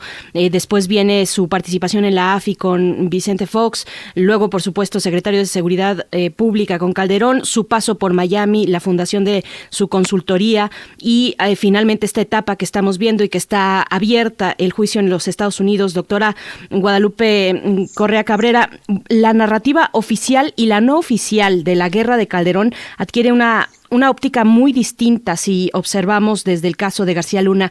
¿Quién es él? Eh, ¿qué, ¿Qué destacar? ¿Qué momentos destacar? Por supuesto, los que se anuncian en el libro, pero ¿quién es este personaje? Eh, ¿Qué nos puede decir respecto a, por ejemplo, su inicio, su llegada en el CISEN y esto que comentaba sobre el zapatismo? Claro. Eh, Genaro García Luna es un agente de inteligencia. Se, des, se, describe a sí mismo como un ingeniero, no como un policía, porque es un ingeniero eh, en su preparación académica e intelectual, en realidad. Es, es un, no intelectual ni académica, más bien en su, en su preparación profesional, vamos. Entonces él es un agente de inteligencia, trabaja en el CISEN, es, este, es entrenado en espionaje, en operaciones de contrainsurgencia, vinculado a actividades para despresurizar, claro, el movimiento zapatista, también estuvo en Guerrero, este, el, el, el, el, el, el, el EPR, que fue también un, un momento importante para el país, obviamente los estados eh, se entrenan a un grupo de, fuerzas especiales y de personas eh, que, que, están en los servicios de inteligencia para poder, para poder hacer esta despresurización. Después se le encomienda, eh, él, él, se le encomienda una parte importante dentro de la, de la Policía eh, Federal Preventiva y, y se le encomienda desaparecer la Policía Judicial y formarla así. Una persona que es reconocida por su, por su trabajo exitoso de alguna forma, que de, de nuevo, hablar de él, hablar de su trayectoria y hablar de él a través de sus palabras no lo están eximiendo de nada, ni, de, ni, a, ni a las personas que estuvieron en su círculo. ¿Por qué? Porque él es una persona que tuvo éxito y el éxito que tuvo fue reconocido y esto, esto queda muy claro en el relato, en el análisis. También este, pudimos también recuperar momentos, eh, entrevistamos a otras personas para poder eh, reconstruir esta historia, ¿no? ¿Quién era él? ¿Qué hizo? ¿Qué lo hizo famoso? ¿Qué lo hizo que siguiera, eh, que siguiera una carrera meteórica de alguna forma porque llegó a ser secretario de Seguridad Pública eh, muy joven, en realidad eh, poquito de, este, más abajo de los 40 años y que pudo haber sido el hombre más probablemente más poderoso de la seguridad en México durante un sexenio sin, sin ningún sin, sin, sin realmente caer de alguna forma. Sí hubo muchas caídas y, y, y en este sentido este libro lo, lo, lo describe, pero no lo exime de los conflictos de interés, de la corrupción, de los abusos, de los montajes, de todo lo que conocemos. Estos conflictos de interés, esta vinculación con bastantes personas de la manera en cómo se hicieron las cosas, eh, la creación de la AFI que fue este pues reconocido por el presidente Felipe Calderón, parece ser que él no tenía conocimiento de Felipe Calderón ni, ni, ni Felipe Calderón de él, lo eligió por un programa de trabajo, Felipe Calderón lo, lo afirma esto que dice García Luna, que él no lo conocía y que, y que evalúa a dos personas y se decide por García Luna. En realidad, él es reconocido por muchísimas personalidades y es muy interesante y creo que hay que poner todo en contexto porque se puede hacer muy sencillo para evaluar esta historia de México, este, poner los ojos en esta persona que fue corrupta, que cometió una serie de errores, que permitió eh, conflictos de interés, que permitió este, eh, bastantes cosas y enfocarnos en una sola persona, sin entender que estamos hablando de un sistema que no solamente un sistema que involucra a actores mexicanos, a periodistas, a personas de la sociedad civil, a políticos, a servidores públicos, sino que va más allá, que este, estas relaciones y esta, esta estrategia de seguridad traspasa las, traspasa las fronteras. Muchas de las acciones que hizo la Policía Judicial y luego la AFI tienen que ver con también eh, este, pues, acuerdos que se hacen con los Estados Unidos.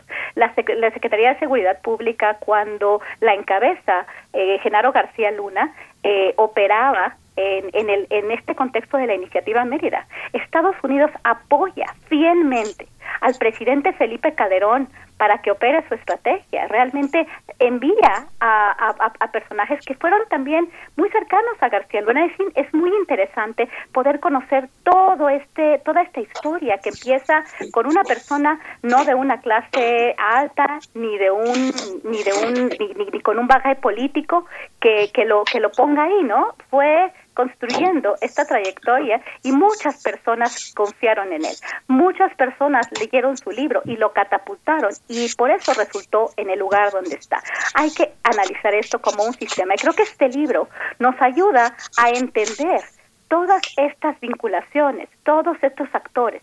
Si tenemos un problema ahora en México, no es el problema de una persona corrupta, criminal, miserable, sino estamos hablando de todo un sistema y un sistema que no solamente tiene que ver con México, sino también con la cooperación antinarcóticos por Estados Unidos, eh, con Estados Unidos. Es algo muy importante poder eh, poder reflejar cómo funciona todo este sistema a través de varios de, varias maneras de análisis. Y esta es una de las que nos nos pareció era importante era importante relatar esta vida para poder dar a conocer que existen muchas otras vidas que también debemos de considerar como un todo Doctor Tony Payán, bueno, en estas relaciones le pregunto por una fundamental a la que ustedes le dan un espacio, eh, como es evidente, eh, principal, eh, la relación de Genaro García Luna con, con Estados Unidos. ¿Qué decir? ¿Cómo entender el desarrollo de esta relación?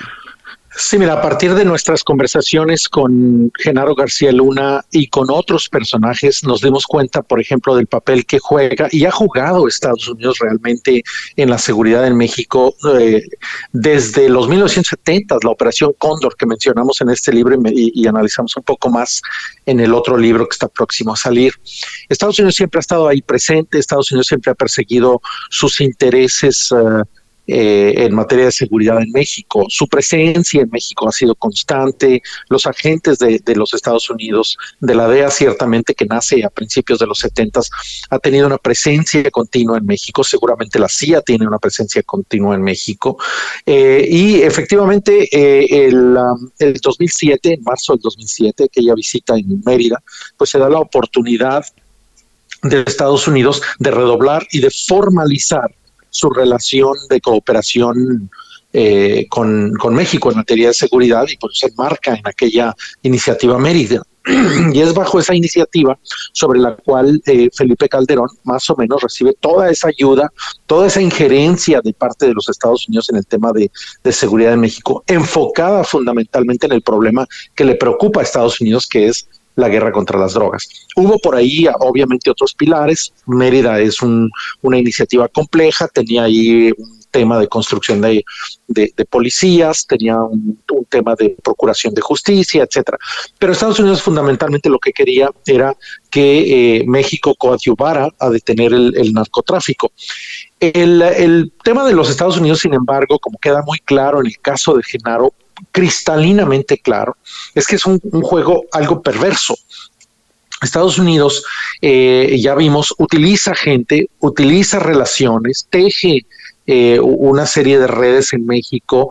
Eh, Genaro se vio en el centro de, este, de, esta red, fue una, un personaje muy importante que se dio mucho terreno a Estados Unidos, dio mucha información, colaboró mucho con Estados Unidos, les dio un acceso realmente increíble y al final ellos le dan una, una residencia permanente en Miami y luego lo, lo arrestan, ¿no? Es, yo, yo, nos resulta muy difícil creer por ejemplo, que cuando Genaro en el 2012, al final del 2012, termina su uh, gestión como secretario de Seguridad Pública y hace eh, un viaje a Miami a, con su familia, a residir en Miami y recibe su familia una residencia permanente en los Estados Unidos que de alguna manera eh, las agencias que investigan a los migrantes en Estados Unidos, que los someten a una investigación muy rigurosa, que hay cuestionarios y que hay todo un proceso muy claro, que no hayan tenido información sobre estas potenciales o posibles conexiones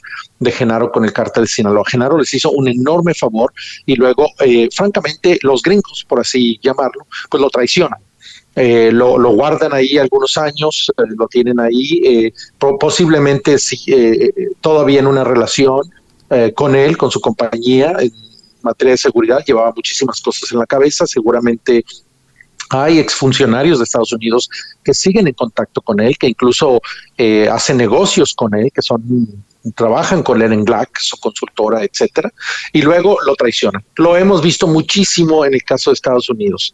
Eh, eh, esto para mí levanta una serie de cuestionamientos sobre la cooperación con Estados Unidos. ¿Qué tan genuina, qué tan real es la eh, cooperación con Estados Unidos y cuando Estados Unidos realmente persigue sus intereses y al final los individuos, en este caso como Genaro, pues son últimamente instrumentales y Estados Unidos los va a tener ahí eh, en, sus redes, los va a acoger, los va a proteger, les va a dar oportunidades mientras sirvan los intereses de Estados Unidos y el propio Estados Unidos no va a, a dudar en deshacerse de un personaje como él. Lo vimos también con, con el, el, el, el reciente arresto del general.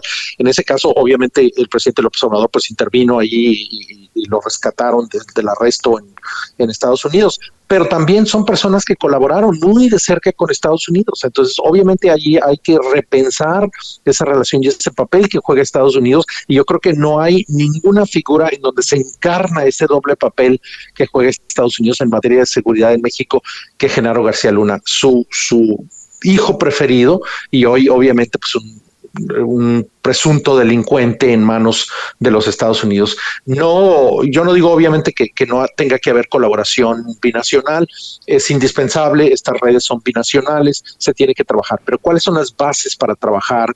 ¿Cuál es el papel que juegan los individuos y las personas para trabajar la relación binacional? Aquí yo creo que muchos mexicanos que colaboran con Estados Unidos, pues obviamente tendrán que pensar dos veces en qué, en qué momento podrán ellos ser también eh, víctimas de, este doble juego que, se da en Washington.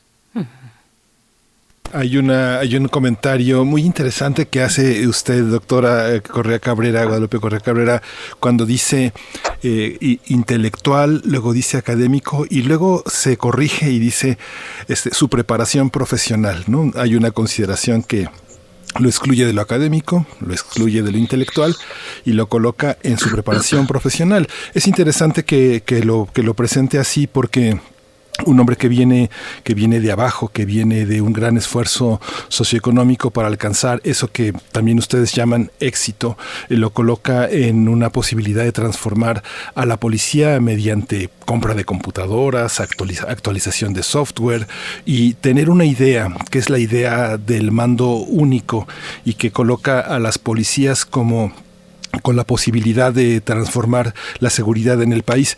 ¿Cómo hay una pregunta que ustedes se hacen? ¿Cuándo empezó? ¿Cuándo empezó la corrupción de García Lunas? Si es que si es que eso tiene un inicio identificable, ¿cómo lo ubica en ese contexto que le propongo, doctora?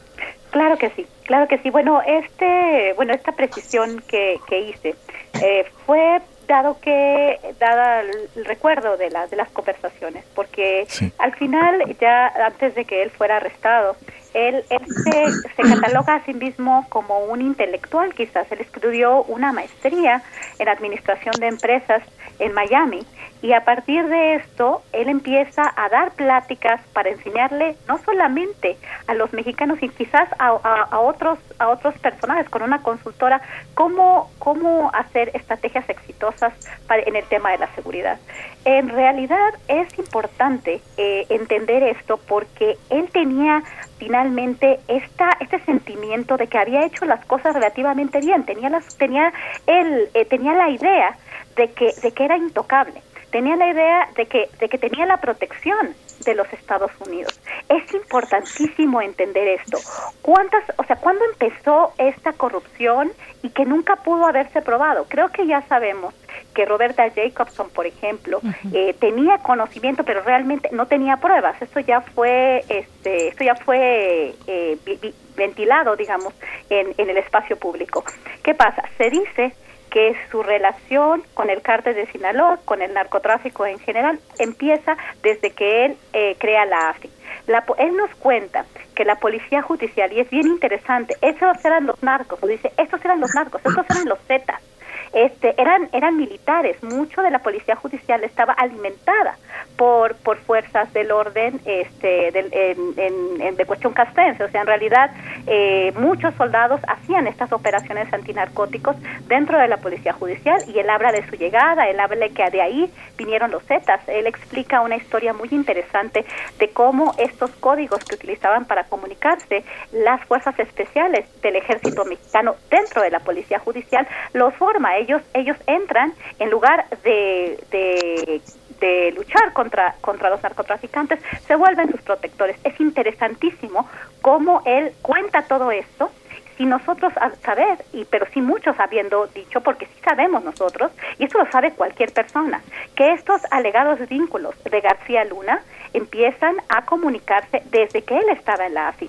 Este tipo de historias ya se venían comunicando entre, entre todos. Me parece bien, eh, bien extraño y bien importante mencionar esto, porque también otras personas con las que hablamos, y se dice, por ejemplo, el general Tomala, Tomás Ángeles Tahuajare, ha eh, declarado en diferentes ocasiones que él le dijo al presidente mexicano que García Luna estaba vinculado con el narcotráfico. ¿Desde dónde empieza? Desde que tiene contacto con el narcotráfico mismo a partir de lo que fue la policía judicial, como otros. Por ejemplo, los Zetas también tuvieron contacto ahí con el narcotráfico y se volvieron sus protectores. Entonces, la historia hace sentido de alguna forma. Lo que sorprende, y creo que quiero volver a ir a lo que dijo el doctor Payán en este sentido, sorprende que las agencias estadounidenses y que el presidente mexicano lo haya elegido a él después de todas estas historias que parecen no haber sido comprobadas. Si lo que dijo Roberta Jacobson era que sí sabía, pero que no había sido comprobado, y después de que él ya está dando en la administración pública, termina su periodo y pues puede eh, eh, caminar sin ningún problema por Miami y hasta se cree que él es un intelectual que él que su vida ya profesional termina y que la vida del intelectual comienza. Es interesante cómo él se presenta así. ¿Qué tantas personas, qué tantas complicidades, qué tantas personas voltearon la cara a otro lado? Si es que él estuvo vinculado directamente con el cártel de Sinaloa y aceptó eh, cantidades millonarias para brindar esta protección. Creo que Sergio Aguayo en su prólogo hace dos puntos clave. Si esto se prueba, si se prueba esta, esta, estas acusaciones en Estados Unidos, tendríamos que repensar en toda su totalidad la estrategia de seguridad, cómo se hizo y cómo se ha venido haciendo, porque en realidad la estrategia de seguridad de Felipe Calderón se fue transformando para pegarle a unos y a otros no pegarles tanto porque se consideraban menos eh, peligrosos de alguna forma, se consideraban menos letales, sus tácticas menos letales.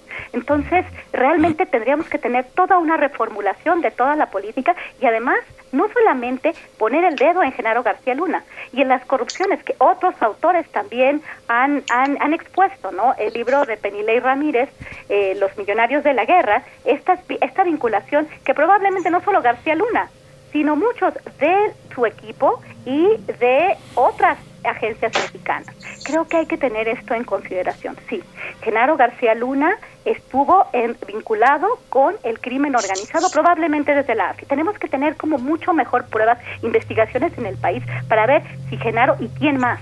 Y si Estados Unidos también sabía esto, o sea, hay también autoridades estadounidenses vinculados a los malos manejos de García Luna y a su relación con el cártel de Sinaloa. Eso es muy, muy importante. Creo que lo que queremos hacer en este libro es presentar exactamente este sistema, cómo funciona el sistema, cómo funciona esta cadena de favores, de, de, complicidades también, la, miembros de la sociedad civil, de, de gobiernos de otros países, cómo funciona todo esto. Genaro García Luna supuestamente estuvo vinculado con el crimen organizado desde su llegada, tal vez no desde el CISEN, porque no se sabe muy bien, pero desde su llegada a la AFI ya había todos estos rumores. ¿Qué es lo que pasó y quién más tiene que, tiene que también responder? ¿El presidente sabía?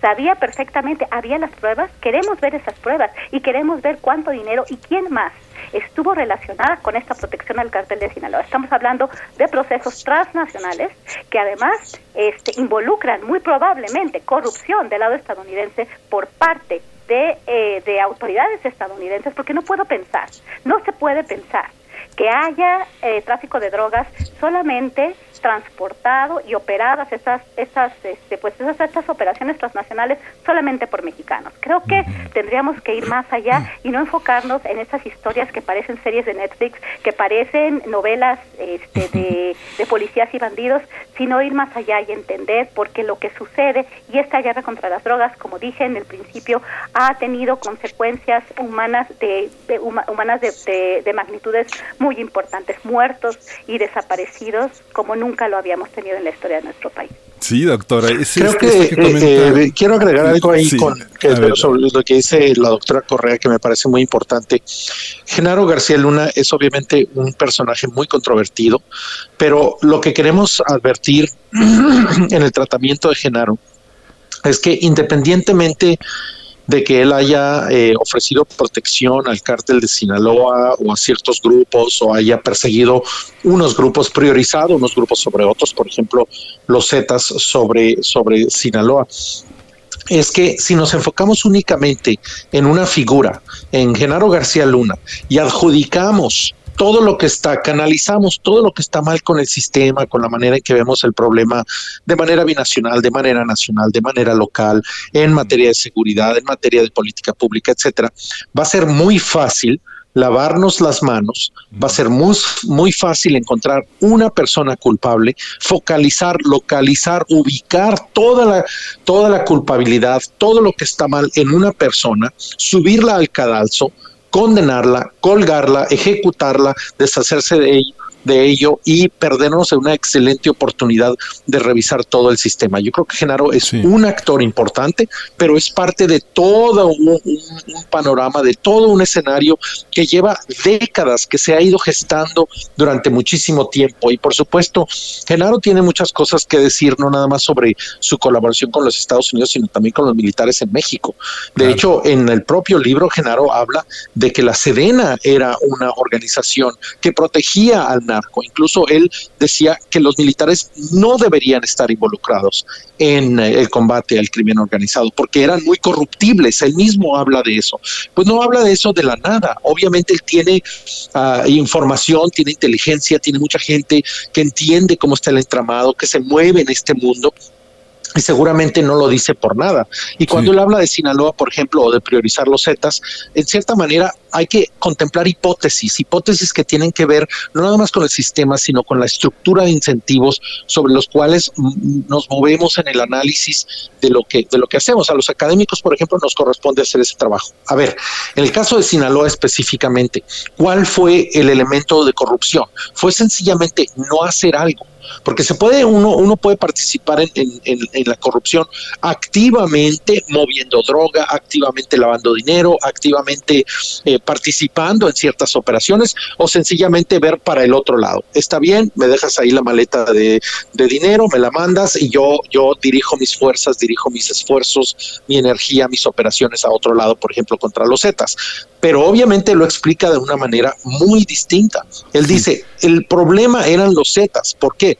Porque los Zetas eran una, eran una organización criminal que no dudaba en hacer un despliegue total y completo de la violencia. Cortaban cabezas, destazaban cuerpos, tiraban cuerpos en las carreteras, intimidaban gentes, se metieron en el tema de la extorsión, mientras que el cártel de Sinaloa eh, continuó siendo una especie de red, una especie de confederación que usaba la violencia de una manera mucho más racionalizada. Y por tanto, la hipótesis de que el propio cártel de Sinaloa buscó una manera de no provocar frontalmente al gobierno, pues es lo que le permite finalmente no nada más sobrevivir, sino además prosperar en este ambiente, mientras que a los Zetas el gobierno completamente los destruye y hoy quedan pues algunos remanentes de este grupo. Todas estas son hipótesis, todas se tienen que explorar y yo creo que los papeles que juegan individuos como Genaro nos ayudan como metodología, como un elemento heurístico a entender qué es lo que está pasando en el sistema. Nosotros utilizamos la historia y la vida de Genaro como un elemento heurístico, un lente que nos permite ver y contemplar todos estos hilos y no nada más sencillamente condenar a un individuo, subirlo, como te digo, al, al calaxo, al, cadalso, eliminarlo, quitarnos, lavarnos las manos y decir que esos fueron corruptos en el pasado y que esto ya se acabó. No es así. Claro, hay una, hay una parte, Tony Payán, que, bueno, ya quienes hemos leído la novela policíaca mexicana, desde Harpe Lub, María Elvira Bermúdez, Paco Ignacio Taibo II, eh, Rafael Bernal, Carlos Fuentes, Enrique Serna, sabemos que es una sombra, pero hay una parte del libro en el que me, me, llama mucho la atención también que ustedes señalan la simpatía de Joaquín López Dóriga sobre eh, García Luna. ¿Ustedes creen que realmente eh, sea, tan, sea tan anecdótico? ¿No, ¿No, hay una complicidad de los medios? ¿No son los medios unos, unos patrones y al mismo tiempo unos empleados? López Dóriga no era Televisa, no, era, no, no formaba parte de ese de ese mundo que aplaudieron tanto de esa, de esa épica con programas especializados en la televisión de TV Azteca, ¿no forman parte de eso? Claro. Bueno, eh, eh, eh, antes de ceder la palabra a la doctora Correa, efectivamente, esta, esta parte de, de su de, desarrollo de su relación, por lo menos una relación mediática de admiración, de acceso, etcétera, con, López Dóriga no sale de Genaro, él, él, eso no nos dice Genaro, nos dice otro de los entrevistados, pero quisimos hacerla notar precisamente porque es importante también entender cómo la narrativa cómo el, en el imaginario colectivo mexicano, pues finalmente estamos viendo la televisión, estamos oyendo la radio, estamos leyendo los, los periódicos, estamos viendo los medios electrónicos en la internet, las redes sociales, y poco a poco eh, eh, los medios de comunicación van construyendo también esta propia narrativa de que somos un país corrupto, de que hay, de que somos un país en plena decadencia, de que hay figuras importantes, de que hay villanos, de que hay héroes, etcétera. Casi todas nuestras percepciones están obviamente filtradas por la televisión. Y una cosa es obviamente los grandes corporativos que sí dan eh, dirección a sus uh, a, las figuras que aparecen en la televisión, en la pantalla, a las caras que aparecen en los, los que son los, por así decirlo, los voceros. Y otra cosa, pues son los voceros mismos que también responden a la organización y van creando también esta narrativa de que hay héroes, que hay villanos. Y en ese momento, pues hubo una, hubo, eh, Genaro ya era muy controvertido, ya era una persona en la que muchísima gente se fijaba y se desarrolla esta, esta especie de, de, esperanza de que ahora Genaro está construyendo la policía, de que se está combatiendo el crimen organizado y de que aquí está la figura que es responsable de hacer eso y empieza a haber una, una especie de, de, admiración por, por, este personaje y obviamente pues esa admiración se cae como un castillo en el aire tarde o temprano, pero eso es también parte del hecho de que muchos mexicanos nos damos precisamente a la tarea de idealizar personajes, individuos, en vez de trabajar en el sistema, en vez de trabajar en, todo el engranaje que incluye a los medios de comunicación, tendemos a fijar, a fijar nuestra, nuestros ojos en una persona como una especie de mesías, ya sea Genaro García Luna, ya sea López Obrador, ya sea Peña Nieto, ya sea Calderón, etcétera, y al final lo que está mal, pues es el, es el sistema en su totalidad y la manera en que vamos construyendo esta realidad tan, tan terrible en México, que es el crimen organizado y la violencia. Estamos ya al filo, al filo de la hora, pero tenemos dos minutos para cada quien. Si pudieran acotar su a ese tiempo su comentario de cierre, doctora Guadalupe Correa Cabrera, por favor. Claro que sí. Bueno, solamente que queriendo eh, cerrar y, siguiendo esta idea, el tema de los medios de comunicación, el tema también de los estadounidenses, de los medios de comunicación estadounidense, creo que que para apoyar la estrategia de seguridad en México, la guerra contra las drogas, la narrativa hegemónica de los medios era que se necesitaba, que México estaba en llamas, que los Zetas era, un grupo criminal muy importante que, que cortaba cabezas, que, que desmembraba personas, que mataba migrantes. Creo que toda esta narrativa y muchas de las personas que ahora se quieren alejar de García Luna fueron sus principales promotores. No solamente quiero hablar del presidente Calderón, creo que estas versiones simplistas y muchas de las narrativas simplistas y las narraciones que quieren solamente poner el, el ojo en, el, en, un personaje, en un hecho o en el presidente o en García Luna, eh, no contribuyen, no van a abonar. Jamás creo que, que, como le explica Tony Payán, es importantísimo poder entender y, y también sentar las, o sea, realmente las responsabilidades de cada quien. Creo que esto también pone a nuestro sistema, a nuestra Fiscalía General de la República en un papel, en, en muchas, en, en, tres administraciones, en un papel muy, muy, muy precario, ¿no? ¿Cuándo se va a continuar eh, teniendo, entendiendo quién es quién fue el responsable? Porque es un sistema, pero tampoco podemos este, perdonar a los individuos por ese sistema. Creo que son muchos individuos y hay que ir uno por uno para poder sentar un precedente y para poder hacer justicia. Doctor Payán, dos minutos de cierre. Sí, muy rápidamente te diré que eh, platicar con Genaro eh, a lo largo de tres días, algunos días y horas en el 17, algunos días y horas en el, en el 18 y por supuesto algunas conversaciones telefónicas, fue fascinante. Yo lo que te puedo decir es que es un hombre muy inteligente, es un seductor realmente, a pesar de, de, que no es precisamente un hombre extremadamente articulado. Lo que aprendimos de él fue realmente importante para la historia de México. Creemos que este es un pequeño abono a la historia de México. Es un hombre que obviamente salió de, una familia muy humilde, fue abandonado avanzando, fue a la UAM en, en, la Ciudad de México, la Universidad Autónoma Metropolitana, y que obviamente se abrió paso y sin embargo cayó en la corrupción. Quiere decir que hasta los individuos más brillantes, más dedicados, más estudiosos, más inteligentes, que realmente creen en el mérito, pues están susceptibles a caer en la corrupción cuando el sistema mismo les habla como Skila y Caribdis y va poco a poco metiéndolos en ese ensueño, en esa falsedad del dinero, ¿no?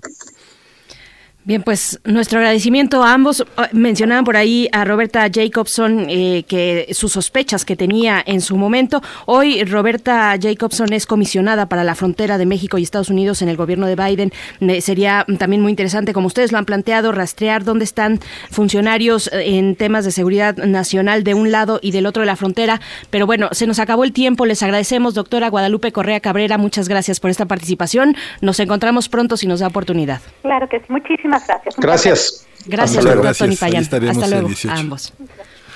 Pues el 18 de febrero van a tener la presentación Guadalupe Correa, Tony Payán y va a comentar el texto Penilei Ramírez y Jorge Tellopión, que forma parte del CSIC, ITAM y eh, Madison University.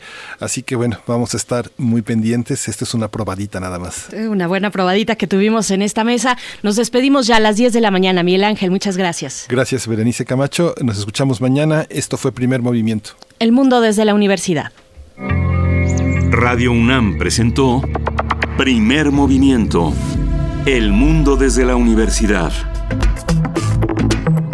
Con Berenice Camacho y Miguel Ángel Quemain en la conducción. Frida Saldívar y Violeta Berber, producción.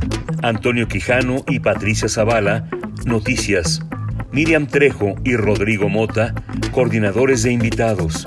Cámara Quirós, redes sociales. Arturo González y Socorro Montes, Operación Técnica. Locución, Tessa Uribe y Juan Stack. ¿Tienes preguntas sobre la vacuna contra COVID-19? Hola, soy Mauricio Rodríguez, conductor de Hipócrates 2.0. La misión del próximo martes 9 de febrero la dedicaremos a contestar preguntas sobre las vacunas contra COVID-19. Manda las tuyas a arroba puis-unam en Twitter, puisunam en Facebook y arroba Radio UNAM en Twitter. Hipócrates 2.0, martes a las 18 horas aquí en Radio UNAM. Experiencia sonora. Estamos donde tú estás. Por eso, encuéntranos como Radio UNAM.